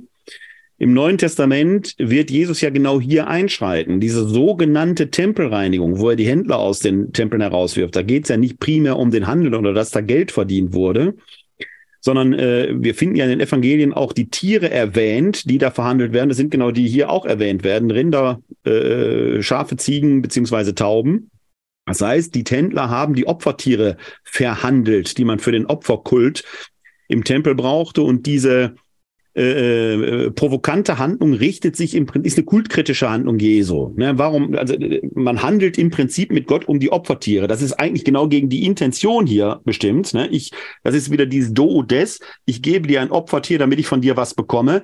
Das ist ja auch nicht die Intention, die hier primär drin ist. Du hast ja vorhin schon mehrfach erwähnt, es geht um Kommunikation. Der Mensch neigt aber offenkundig dazu, das immer wieder in seine andere Richtung zu lenken. Und das ist genau der springende Punkt gegen das gegen die sich die Handlung Jesu bei der sogenannten Tempelreinigung äh, wendet, nämlich genau gegen ein solches schräges Verständnis, dass die Gottunmittelbarkeit einer Kommunikation zwischen Mensch und Gott dann doch wieder an irgendwelche Bedingungen heftet und letzten Endes Gott äh, dann auch degradiert zu einem Dienstleistungserbringer, weil ich dir etwas gegeben hatte, hätte ich jetzt gerne etwas zurück. Da möchte ich einen Satz einschieben. Entschuldigung, ich weiß, du machst einen weiteren Ach, ich habe ja Luft geholt. Ich habe eine bewusste Pause gemacht, damit ich die Gelegenheit gebe. Da. Gut, dann haben wir einen wunderbaren Übergang zu meinen, aber das ist genau das schöne Gedanke. Also wir wollten eigentlich über die Tempelreinigung reden, jetzt machen wir es auch nicht ausführlich, aber der Punkt, das Levitikus beschreibt sehr schön, man bringt das Tier zum Heiligtum, man schlachtet es, Richtig, ja. übergibt es dem Priester und ja. der vollzieht die Handlung genau. für den Opfernden. Genau. Genau. Da gibt es keinen Zwischenhändler, da gibt Richtig. es keine Zwischeninstanz. Genau. Ne? Ganz, ganz genau. wichtig. Es gibt genau. keine Zwischeninstanz. Der Opfernde bringt da, schlachtet und sagt, so, Priester, du machst jetzt, was du machen musst. Ja. Punkt. Genau. Das heißt, da ist schon im Prinzip ja eine Depravierung dessen, was wir in Levitikus ist, äh, quasi in der Praxis zu Zeiten Jesu entsprechend zu erkennen, gegen die er sich da äh, entsprechend wendet. Das Interessante ist, wir haben vorhin ja schon über Deutekategorien gesprochen dass just jetzt dieses Handeln, was wir in Levitikus sehen, wir im Neuen Testament eben auch als Teil des Deutemotivs des Opfers, wie gesagt, eins unter vielen Deutemomenten, die wir im Neuen Testament finden, eben entfaltet finden. Und da sind wir im Hebräerbrief angekommen, wo dieses Opfer Jesu nochmal in, in einem besonderen Licht entfaltet wird. Und das, da wird jetzt deutlich, warum wir vorhin gesprochen haben, die Opfer im Alten Bund und das Opfer im neuen Bund. Das wirft im Prinzip ein Licht auch wieder, hier bewegen wir uns so ein bisschen, chargieren wir jetzt zwischen den Folgen auch zum Kultpriestertum. Was machen wir heute da eigentlich in der Kirche? Was ist das eigentlich, was wir da tun? Und was ist es gerade möglicherweise eben auch nicht? Äh, der Hebräerbrief kommt verschiedentlich auf dieses Thema zu sprechen. Äh, mit dem Opfer immer wieder so in äh, Stichpunkten und Versatzstücken etwas ausführlicher und in einem etwas größeren Zusammenhang. Und deswegen schauen wir uns diesen Text jetzt an. Äh, tut er das im zehnten Kapitel und da sind es die Verse 1 bis 18. Auch jetzt ein etwas größerer äh, Absatz des Textes, aber da taucht diese äh, Opferidee in einem etwas größeren Zusammenhang als Deutemoment auf. Denn das Gesetz, das nur einen Schatten der künftigen Güter, nicht aber die Gestalt der Dinge selbst enthält, kann durch die immer gleichen jährlich dargebrachten Opfer niemals diejenigen, die zu Gott hintreten, für immer zur Vollendung führen. Denn hätte man nicht aufgehört, Opfer darzubringen, wenn die Opfernden kein Sündenbewusstsein mehr gehabt hätten, da sie ja ein für alle Mal gereinigt worden wären, das war eine Frage, denn hätte man nicht aufgehört, Opfer darzubringen, wenn die Opfernden kein Sündenbewusstsein mehr gehabt hätten, da sie ein für alle Mal gereinigt worden wären? So, als Frage. Aber durch diese Opfer wird alljährlich nur an die Sünden erinnert. Denn das Blut von Stieren und Böcken kann unmöglich Sünden wegnehmen. Darum spricht er bei seinem Eintritt in die Welt, Schlacht- und Speiseopfer hast du nicht gefordert, doch einen Leib hast du mir bereitet. An Brand- und Sündopfern hast du kein Gefallen. Da sagte ich, siehe, ich komme. So steht es über mich in der Schriftrolle, um deinen Willen, Gott, zu tun. Zunächst sagt er, Schlacht- und Speiseopfer, Brand- und Sündopfer forderst du nicht. Du hast daran keinen Gefallen, obgleich sie doch nach dem Gesetz dargebracht werden. Dann aber hat er gesagt, siehe, ich komme, um deinen Willen zu tun. Er hebt das erste auf, um das zweite in Kraft zu setzen. Aufgrund dieses Willens sind wir durch die Hingabe des Leibes Jesu Christi geheiligt, ein für allemal. Und jeder Priester steht Tag für Tag da, versieht seinen Dienst und bringt viele Male die gleichen Opfer dar, die doch niemals Sünden wegnehmen können. Dieser aber hat nur ein einziges Opfer für die Sünden dargebracht und sich dann für immer zu Rechten Gottes gesetzt. Seitdem wartet er, bis seine Feinde ihm als Schemel unter die Füße gelegt werden. Denn durch ein einziges Opfer hat er die, die geheiligt werden, für immer zur Vollendung geführt. Das bezeugt uns auch der Heilige Geist, nachdem er gesagt hat, dies ist der Bund, den ich nach diesen Tagen mit ihnen schließen werde, spricht der Herr. Ich lege mein Gesetz in ihr Herz und schreibe sie in ihren Gedanken hinein. Und an, ihren Sünden, an ihre Sünden und Übertretungen denke ich nicht mehr. Wo also die Sünden vergeben sind, da gibt es kein Opfer für die Sünden mehr. Hui. Hui. Ich sage immer, diese Texte müssen verstanden worden sein, sonst hätte man sie nicht überliefert. Das muss man sich immer klar machen. Das sind ja Texte, die sind mal verstanden worden. Und heute stehen wir davor und haben erstmal große Fragezeichen äh, in den Augen und in den Ohren. Ähm, das mag damit zusammenhängen, dass wir natürlich kulturell einfach 2000 Jahre äh, in einer ganz anderen Mentalität leben. Aber äh, man kann versuchen, mal in diesen Text hineinzutauchen.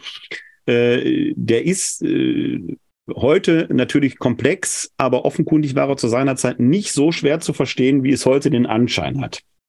Zum einen, hier werden, wenn man jetzt äh, so ein neues Testament in so einer Ausgabe, so einer handelsüblichen Ausgabe hier vor sich hat, dann sieht man, da sind eine Reihe von Texten kursiv gedruckt. Das heißt, wir haben es hier äh, mit Zitaten aus dem äh, alterwürdigen Testament zu tun. In der Regel wird da Septuaginta zitiert.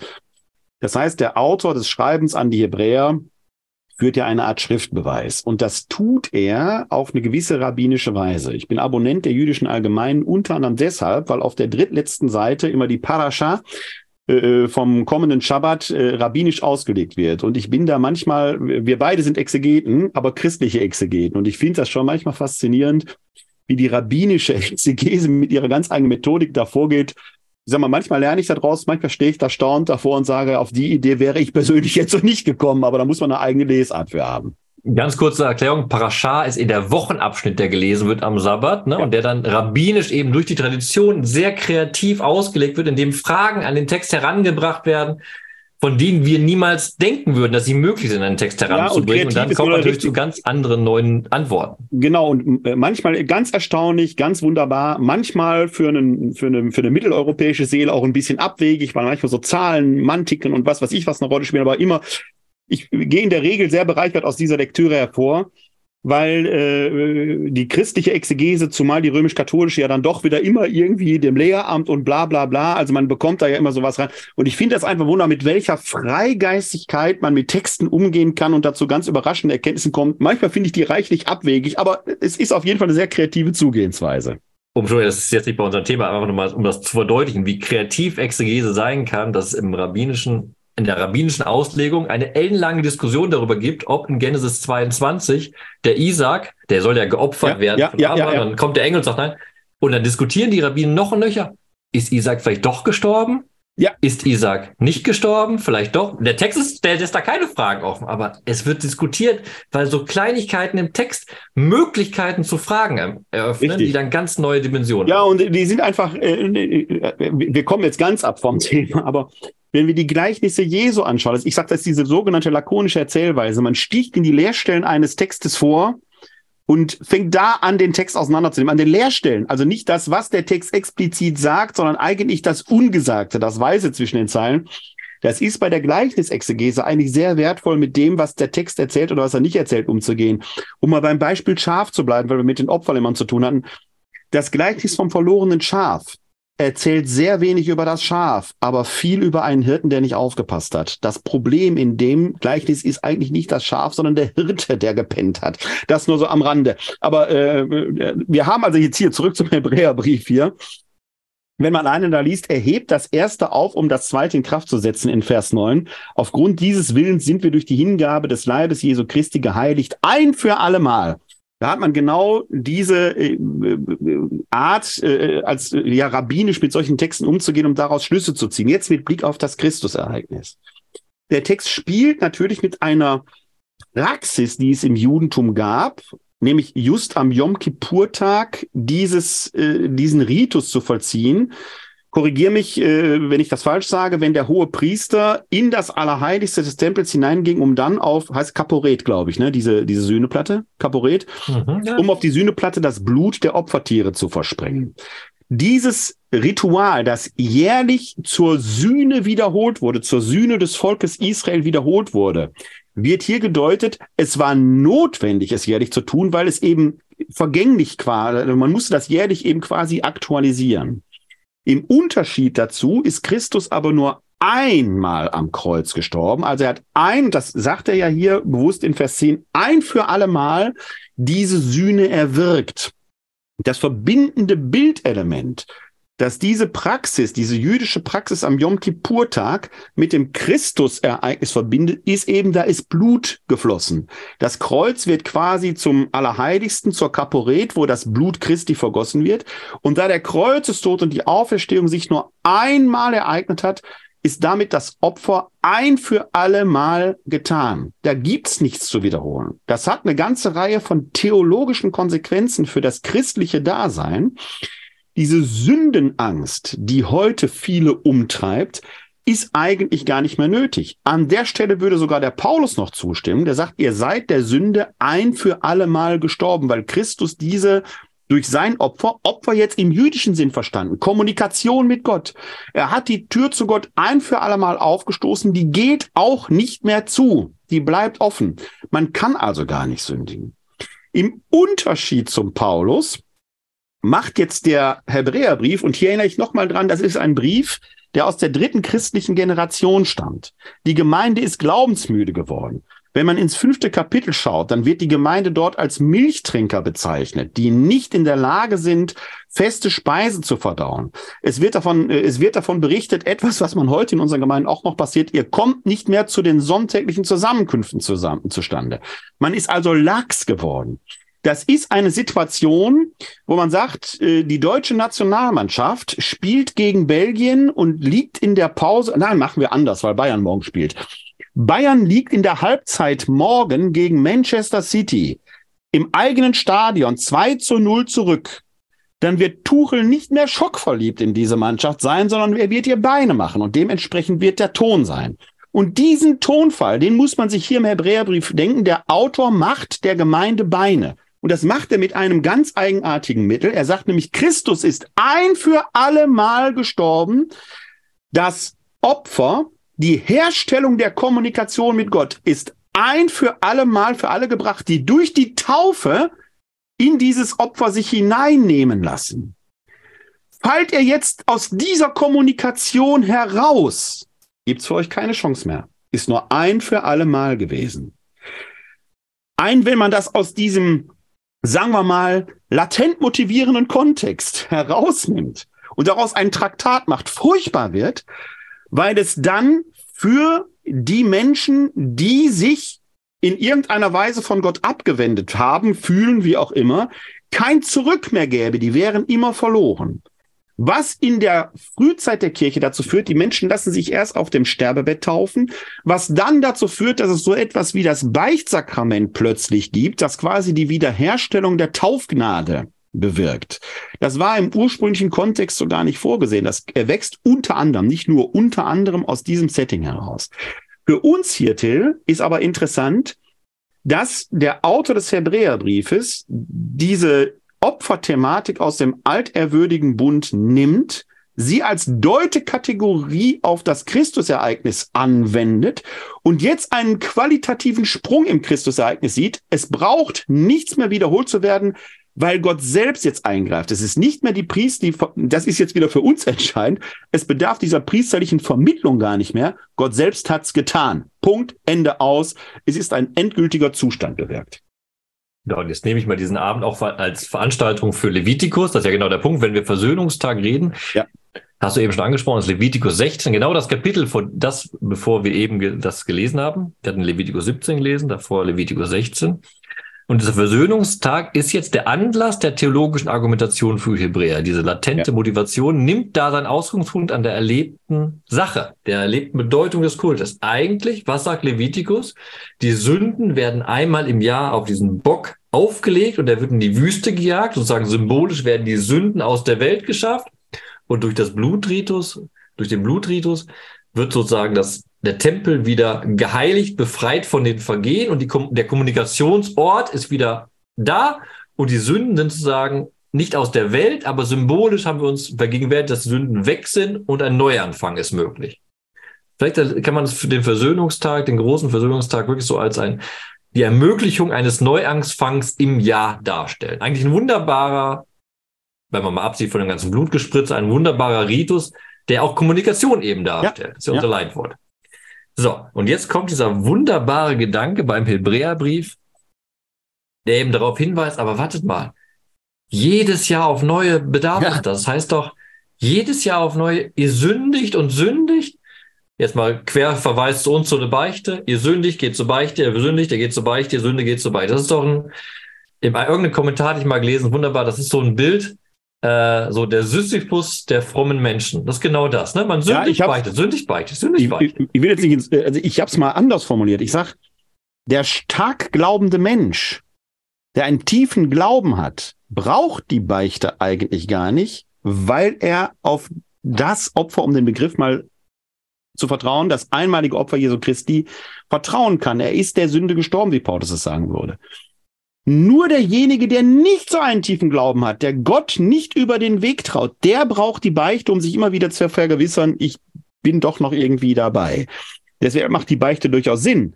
Aber eben nicht als Sisyphus-Element, sondern wenn dann eher als für etwas skrupulant, das ist ein bisschen polemisch, ich weiß das, aber äh, mit Blick auf das Neue Testament könnte man es tatsächlich sagen, für etwas skrupulant veranlagte Menschen, die sich immer wieder dieses Liebesangebot des Gottes vergewissern müssen. Der Tiefglaubende kann eigentlich sagen, ich weiß, dass mein Erlöser lebt und dass mein Heil längst bewirkt ist. Das wäre ein schönes pastorales Ende für unseren Abend, aber wir gehen Nein, noch einen Schritt weiter. Nein, wir sind noch nicht am Ende. Also zu dem Gedanken zurück. Der Hebräerbrief hat ja richtig, wenn man dieses, diesen Versöhnungstag anguckt, ist im Endeffekt jedes Jahr, und das eigentlich positiv, wird erinnert, ja, du Mensch bist Sünder, aber Gott ermöglicht dir trotzdem die Kommunikation mit ihm. Der Hebräerbrief ist aber clever und sagt, ja, aber warte mal, das ist doch der Kreis. Wie, wie breche ich denn aus diesem Kreislauf aus? Ja. Ich kann doch nicht die ganze Zeit mich der Sünde erinnern, erinnern, erinnern, aber komme da nicht raus. Also wo komme ich wirklich dahin, dass die Sünde aus der Welt geschaffen werden kann? Und dann kommt eben dieser wunderbare Sprung rüber zu der Frage, okay, was für ein Opfer bedarf es denn, um diesem Sprachspiel zu bleiben, um jetzt wirklich dahin zu kommen, dass ich diesen Versöhnungstag nicht mehr brauche. Und dann kommt eine rabbinisch, ja, doch, wie gesagt, rabbinisch kreative Interpretation eines Bibeltextes herein. Ja. Das haben wir in der Mitte, was du gesagt hast, wenn man die Bibel liest, dann stehen da diese kursiven Texte. Im Zentrum unseres Textes, das macht es auch beim Lesen schwer, weil man es erst gar nicht versteht. Ja, ja, genau. Im Zentrum steht ein Psalmenzitat, Psalm 40 ist das, in, was du auch schon gesagt hast, man wird oft, es wird oft zitiert aus der Septuaginta-Fassung, aus der griechischen Übersetzung. Und das ist hier besonders wichtig. Warum? Der Autor des Hebräerbriefes las also aufmerksam seine griechischsprachige Bibel, das Alte Testament, und stieß dann in Psalm 40 auf einen Vers, der unglaublich kultkritisch ist. Wo Gott nämlich sagt, ich will die ganzen Schlachtopfer gar nicht, ich brauche keine Brandopfer, ich brauche was anderes. Im hebräischen Text finde ich den Text viel, viel schöner, weil da heißt es nämlich, ähm, Schlacht- und Speiseopfer hast du nicht gefordert, Gott, doch Ohren hast du mir bereitet, heißt es im hebräischen Text. Das heißt nämlich genau das, die Übertragung weg vom Opfer hin ja. zum Wort Gottes, zu den Gesetzen, zum Lernen, Schüler des Wortes Gottes sein. Und Ohr ist Aber natürlich viel näher an der Kommunikation wieder dran von der Bildwelt. Genau. Aber in der Septuaginta stand dann da, oder hat der Autor vom Hebräerbrief gelesen, doch einen Leib hast du mir bereitet. Und da klingelt natürlich das Ohr des Christen und sagt, warte mal, Menschwerdung, Leib bereitet. Jesus ist Mensch geworden. Das ist jetzt ein Zitat. Ich lese das jetzt so, als würde ja. Jesus zu Gott sprechen. Jesus sagt zu Gott, Gott, du willst gar keine Opfer. Du hast mir doch ein Leib bereitet. Was du eigentlich willst, ist doch, erstens, dass ich komme, siehe, ich komme, ich komme dem Auftrag entgegen, um deinen Willen zu tun. Also den Willen Gottes, die Hingabe zum Willen Gottes ist wichtiger als der Kult, als der Opferdienst. Was im Alten Testament absurd ist, weil der Opfer Opferkult ist ja ein Wille Gottes eigentlich. Hier nun wird aber beides in, in, in, in Kontrast miteinander gestellt und gesagt, warte mal, er kommt, um den Willen Gottes zu erfüllen. Er ist sogar für den Willen Gottes gestorben. Kling, kling, kling. Dann ist er das finale Opfer, was dargebracht wird. Und das ist im Prinzip der entscheidende Fortschritt. Es gibt eigentlich gar keine weitergehenden Opfer mehr. Das ultimative Opfer ist erbracht. Und wie, oder wie es in Vers 18, in dem letzten Vers, den du vorhin vorgelesen hast, heißt, wo also die Sünden vergeben sind, da gibt es kein Opfer für die Sünden mehr. Das ist quasi schon Fakt und Ereignis. Du kannst es noch viel geiler zusammenfassen mit einem Bibelvers, Zitat, den wir auch hier hatten.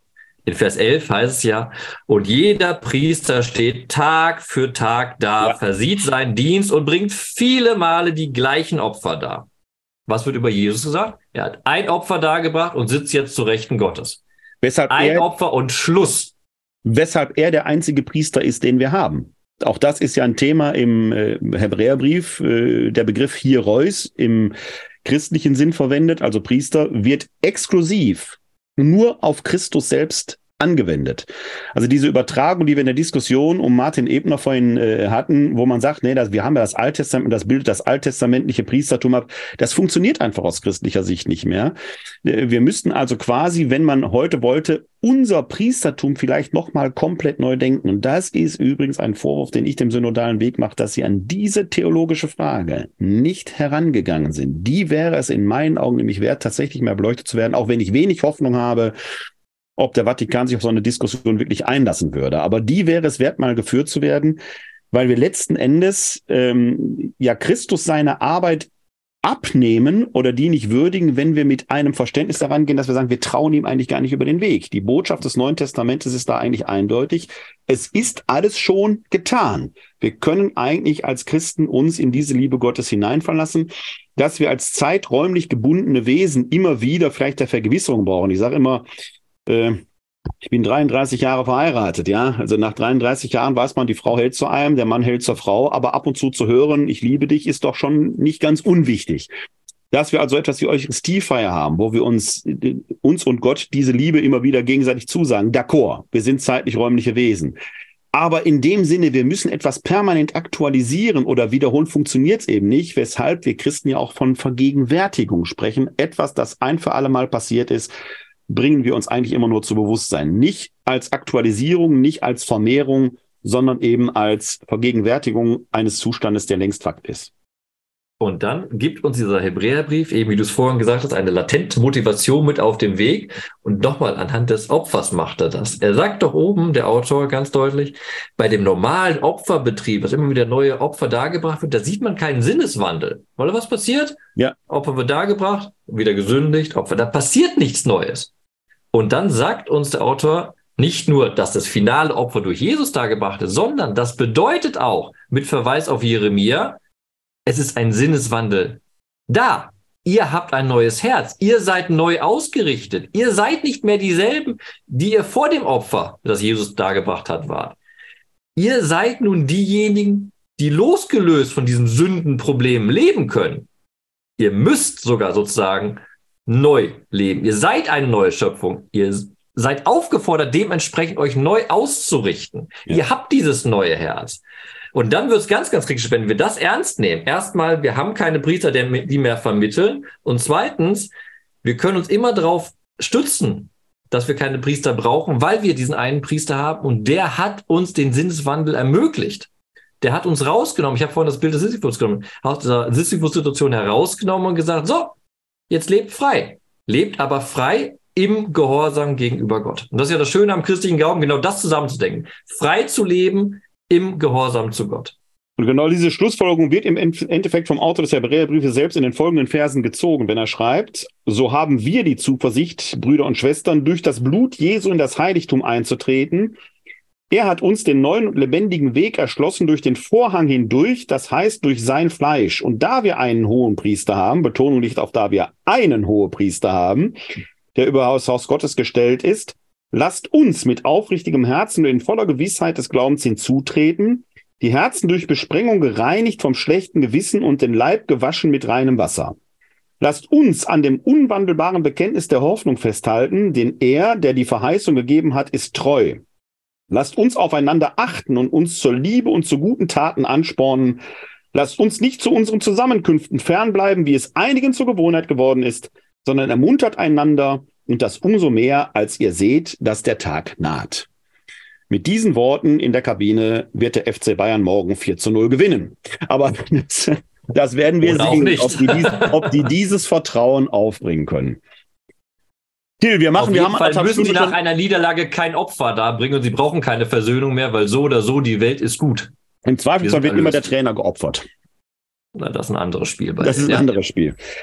Till, äh, wir haben schon anderthalb Stunden diskutiert. Am Anfang hatte ich mal, bin ich, sind wir kurz auf den Tempel zu sprechen gekommen und äh, die Frage müssen wir da ganz kurz äh, vielleicht noch mal eingehen. Ich weiß, es ist eine ganz schwierige Frage, aber angesichts der äh, ja, äh, speziellen Regierung, die in Israel ist und äh, manch ein Minister ist ja auch schon frisch, frech, fröhlich, frei über den Tempelberg marschiert. Und äh, meine These gewagt ist, wenn die orthodoxen Juden die Macht tatsächlich umfänglich bekämen, werden die das Bestreben haben, auf dem Tempelberg den Tempel zu errichten, was natürlich im, mit Felsendom und Al-Aqsa-Moschee äh, extrem, extrem schwierig wäre.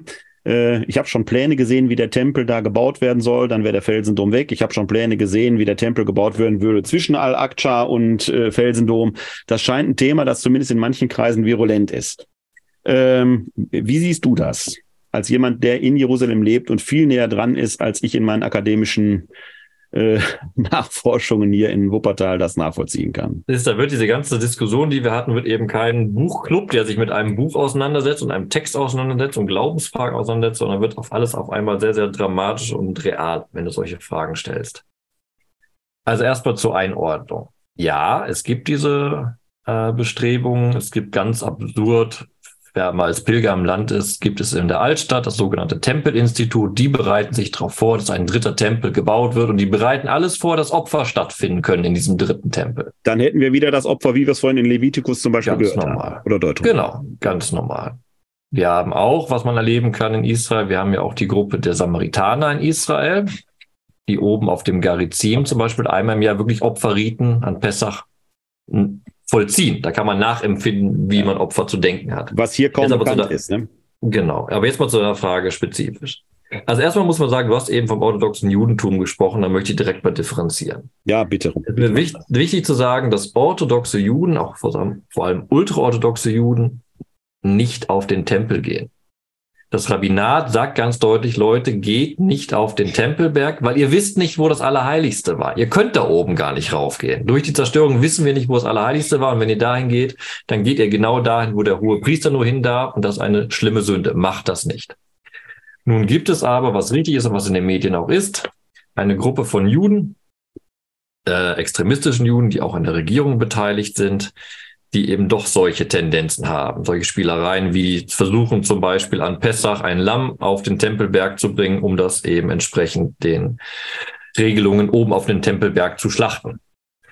Das sind dann solche Personen, die es sogar bis hin zum äh, Minister für Polizeiangelegenheiten in Israel geschafft haben. Also es ist eine extreme, mit der Siedlerbewegung verbundene Gruppierung, die leider sehr laut ist und sehr viel Macht an sich gezogen hat und auch zunehmend Unterstützung für solche Sachen bekommt. Aber ich, wichtig ist mir an der Sache, was ich jetzt sage, erstmal eine Unterscheidung, das orthodoxe Judentum, das ja ein rabbinisches Judentum heute ist, lebt seit 2000 Jahren ohne Tempel.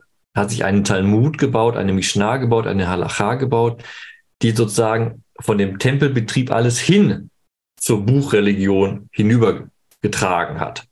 Und die heute auch natürlich alles immer noch auf der Basis hat, wenn ein Tempel da ist, dann wird das dann dargebracht. Aber bei der Diskussion muss man bedenken, die hätten unglaubliche Probleme, einen Tempel da zu bauen. Die würden das gar nicht, glaube ich, bauen. Weil sie nicht wissen, wo, der, wo, äh, wo das Allerheiligste selber gestanden hat. Oder? Ja, und weil da die Argumentationslinie auch wäre, dass erstmal, also wenn überhaupt, wird der dritte Tempel von Gott gebaut, Ja. nicht vom Menschen. Ja, ja. Na, dann kommen wir natürlich bei solchen Spielereien wieder, okay, wie baut Gott einen Tempel und im Endeffekt muss doch irgendein Gott Mensch. Aber gut, Du bist nah dran, du wirst es im Zweifelsfall sehen. hoffentlich nicht. Aber erstmal, da muss man äh, trennen. Aber es gibt diese Gruppierung, die eben da einen Tempel bauen würden. Und dann heißt es eben auch, wie der einer gesagt würde, wenn dieser dritte Tempel gebaut worden würde, wie das Tempelinstitut das gerne möchte, diese kleine Gruppierung, dann hätten wir wieder Opferbetrieb. Das heißt, das Tamid-Opfer würde dargebracht. Also am Morgen und Abend müssten da Tiere geschlachtet werden, das Blut müsste gemacht werden, etc. Aber nochmal, um das zu verstehen, das ist eine andere Frage als die eigentlich politische Frage, die im Vordergrund steht. Ja. Die politische Frage, die im Vordergrund steht, ist das Symbol Tempelberg. Wer herrscht darüber? Wer besitzt es? Und da ist diese ungute und schwierige Situation, dass die Altstadt, und ihr Tempelberg gehört zur Altstadt, eben seit 67 Teil israelischen Staatsgebietes ist. Beziehungsweise es wurde später erst zum Staatsgebiet, aber seit 67 ist es erobert worden. Die israelische Armee herrscht sozusagen über dieses Gebiet. Es gehört heute zum Staatsgebiet. Heute haben wir aber die interessante Situation, dass das Tempelberg-Areal zwar zum Staatsgebiet Israel gehört, aber verwaltet wird von der WAKF, der islamische Institution, geschützt unterm Vorsitz des jordanischen Königshauses. Politisch, polizeilich, aber kontrolliert von Israel ist. Hier ist der eigentliche Konflikt. Es geht jetzt weniger um die Frage, wird da der dritte Tempel gebaut oder nicht, sondern es ist die spannende Frage, wer hat die Hoheit über den Tempelberg? Damit im, vor allem erstmal die Frage gestellt, weniger über Tempel und Allerheilige, sondern wer hat die Hoheit über, und das ist ja das Wichtige und das Problematische an dem Konflikt, wer hat die Hoheit über den drittheiligsten Ort des Islams? Ja. Und dann kann man sich jedes Jahr natürlich wunderbar vor Augen führen lassen, nicht wunderbar, traurigerweise vor Augen führen lassen, dass gerade im Ramadan, wenn Muslime dort oben beten und es zu Steinwürfen auf Polizei kommt, Polizei extrem stark da durchgreift, natürlich Spannungen aufkommen. Der Ort führt da zu Spannungen. Das ist noch nicht mal die Frage des Tempels, ob da ein dritter Tempel kommt oder nicht, sondern das ist das typische Problem eines heiligen Ortes, der aber nicht nur heilig für eine Gruppierung ist. Es ist ein ja. Ort um einen heiligen Ort und das ist das Traurige, es zerstört die Heiligkeit des Ortes. Sowohl im Islam zerstört es die Heiligkeit des Ortes, als auch im Verständnis des Judentums zerstört es Heiligkeit des Ortes. Und auch für uns Christen müssen wir traurig drauf gucken, weil ein Ort der Gottespräsenz, als den wir ihn auch in den alten testamentlichen Texten immer wieder lesen, dadurch verunheiligt wird. Ja. Da ist der Knackpunkt an der ganzen Sache. Und da spielt die israelische Regierung, das nochmal politisch zu hören, sehr stark mit dem Feuer, weil es da bestimmte Gruppierungen in der Regierung gibt, die stark dafür tendieren, zum Beispiel solche Sachen einzurichten, wie dass Juden da oben beten dürfen. Momentan haben wir eine sehr zerbrechliche Situation. Juden dürfen den Tempelberg besuchen, aber dort oben nicht beten, weil es heute eine muslimische heilige Stätte ist. Jetzt kann man westlich geprägt wunderbar argumentieren, aber es ist doch jeder kann doch frei beten und es ist doch freie ja, Religion. Genau. Ja, das ja. klappt aber in einem solchen Diskurs nicht. Aber indem jetzt nun diese kleinen Status Quo-Fragen so hin und her geschoben werden, zündet man. Und das ist keine Frage von Religion, sondern das ist eine Frage des Zündelns. Und auch diese Gruppierungen, die jetzt in der Regierung mit drinne sind, die zündeln bewusst an dieser Frage, weil damit kannst du immer wieder wunderbar auslösen, dass Palästinenser und Israelis sich gegenseitig auf den Kopf hauen. Du musst nur eine Kleinigkeit da oben ändern, wie wir jetzt im Ramadan haben. Du musst nur, die Muslime barrikadieren sich in einer der Moscheen, die Polizei stürmt rein, du hast Bilder, die reichen, dass direkt. Raketen aus Libanon, Gaza und Syrien fliegen. Das ist das Zündeln mit dem heiligen Ort. Und ich glaube, das ist wichtig, dass der Westen, und deswegen bin ich dankbar, dass du gerade noch mal auf die westliche Perspektive, ich glaube, dass wir das gar nicht richtig verstehen können hier. Ne? Das ist ja, das ist, der Tempelberg ist für uns vielleicht eher ein touristisches Ziel, weil vielleicht für uns Christen Orte, also ich weiß, es gibt diese Pilgerziele und die Grabeskirche und die Leute suchen, aber eigentlich muss man ja sagen, sind Orte für uns Christen, weil Gott ja im Geist in uns wohnt. Das ist diese neutestamentliche Redeweise, wir sind Tempel Gottes. Orte eigentlich gar nicht so wichtig. Ne? Man kann man wird auf dem See Genezareth keine Fußspuren Jesu mehr finden, auch wenn er drüber gelaufen ist. Also die Orte selber, man, man kann Gott nicht am, an einem Ort näher sein. Das ist aber unsere christliche Lesart. Äh, was ist das, was du gesagt hast? Im Islam ist es der drittheiligste Ort. Im Judentum vielleicht der heiligste Ort. Und da macht der Ort selber etwas aus. Die Gebetsrichtung, ein, eine äh, jüdische Synagoge ist zum Tempelberg hin ausgerichtet. Der Islam hat früher gen Jerusalem gebetet und weil die Juden sich nicht bekehren wollten, betet man jetzt gen Mekka. Okay, aber der Ort ist wichtig. Ein Ort, wo wir Christen uns zum Beten hinwenden müssten, kennen wir gar nicht. Und deswegen ist uns, glaube ich, die Brisanz, die damit verbunden ist, in all der ja vielleicht auch tödlichen Realität oder bisweilen tödlichen Realität, wenn da Raketen geschossen werden und wenn aufeinander geschossen wird. Also machen wir uns, glaube ich, letzten Endes nicht klar. Wir halten das dann für ein Spiel von Verrückten. Aber man muss sich das klar machen, dass das gerade in diesen beiden Religionen der Tempelberg mehr ist als ein Symbol. Es ist eine politische Realität und es spielt für beide Religionen der Ort selber eine immense Rolle, die wir Christen uns aufgrund unserer religiösen Mentalität so, glaube ich, gar nicht vorstellen können. Einen letzten Satz noch von mir, weil das wichtig ist. Wir Christen oder vor allem Pilgergruppen idealisieren das Heilige Land und dann gibt es so schöne Sätze wie von Bagil Pixner, das Heilige Land ist das fünfte Evangelium. Oi, wei, woi, wenn das Land das Evangelium da ist, weil das Land ist genau das, hat wunderbare Orte, an denen ich nachempfinden kann. Eine Landschaft prägt natürlich, wie ich Texte ja. lese. Ne? Geschichte mit den Samaritanern, wenn ich da die Strecke lang gehe, verstehe ich das anders. Aber der Ort ist eben eine ganz andere Kategorie. Der ja. Ort ist. Ja. Und da müssen wir nicht erst auf den palästinensisch-israelischen Konflikt kriegen. Das ganze altorientalische Geschichte durch, Mittelalter durch, war ja. immer ein Ort des Blutvergießen. Und jetzt bin ich nicht mehr bei der Opfertheologie, sondern ja, ja. bei Blutvergießen, nein, nein, nein. wo Menschen sich wegen dem Ort umbringen. Und da ist in diesem Sinn ist das Heilige Land kein fünftes Evangelium. Und wenn es das wäre, dann wäre es keine frohe Botschaft. Ja, und auch da muss der Neutestamentler leider immer sagen, die Via Dolorosa, die er geht, ist ein netter Ort der Andacht. Es ist nicht der Weg, den Jesus gegangen ist. Der liegt ein paar, wenn er den, wenn er annähernd die Route ist, dann ist er ein paar Meter unter dem, was ihr heute geht äh, am See Genezareth, Bethsaida, sucht man bis heute das wahre Bethsaida und ob äh, Magdala jetzt nur ein Ort ist von der Maria oder ein, ein, ein Spitzname, so wie er Petrus hatte, so wie er äh, den Thaddäus hatte oder wie er die Donnersöhne hatte, ob er Magdala vielleicht Migdal, die Türmin genannt hat, man weiß es nicht so genau. Der Ort selber ist an der Stelle gar nicht so wichtig.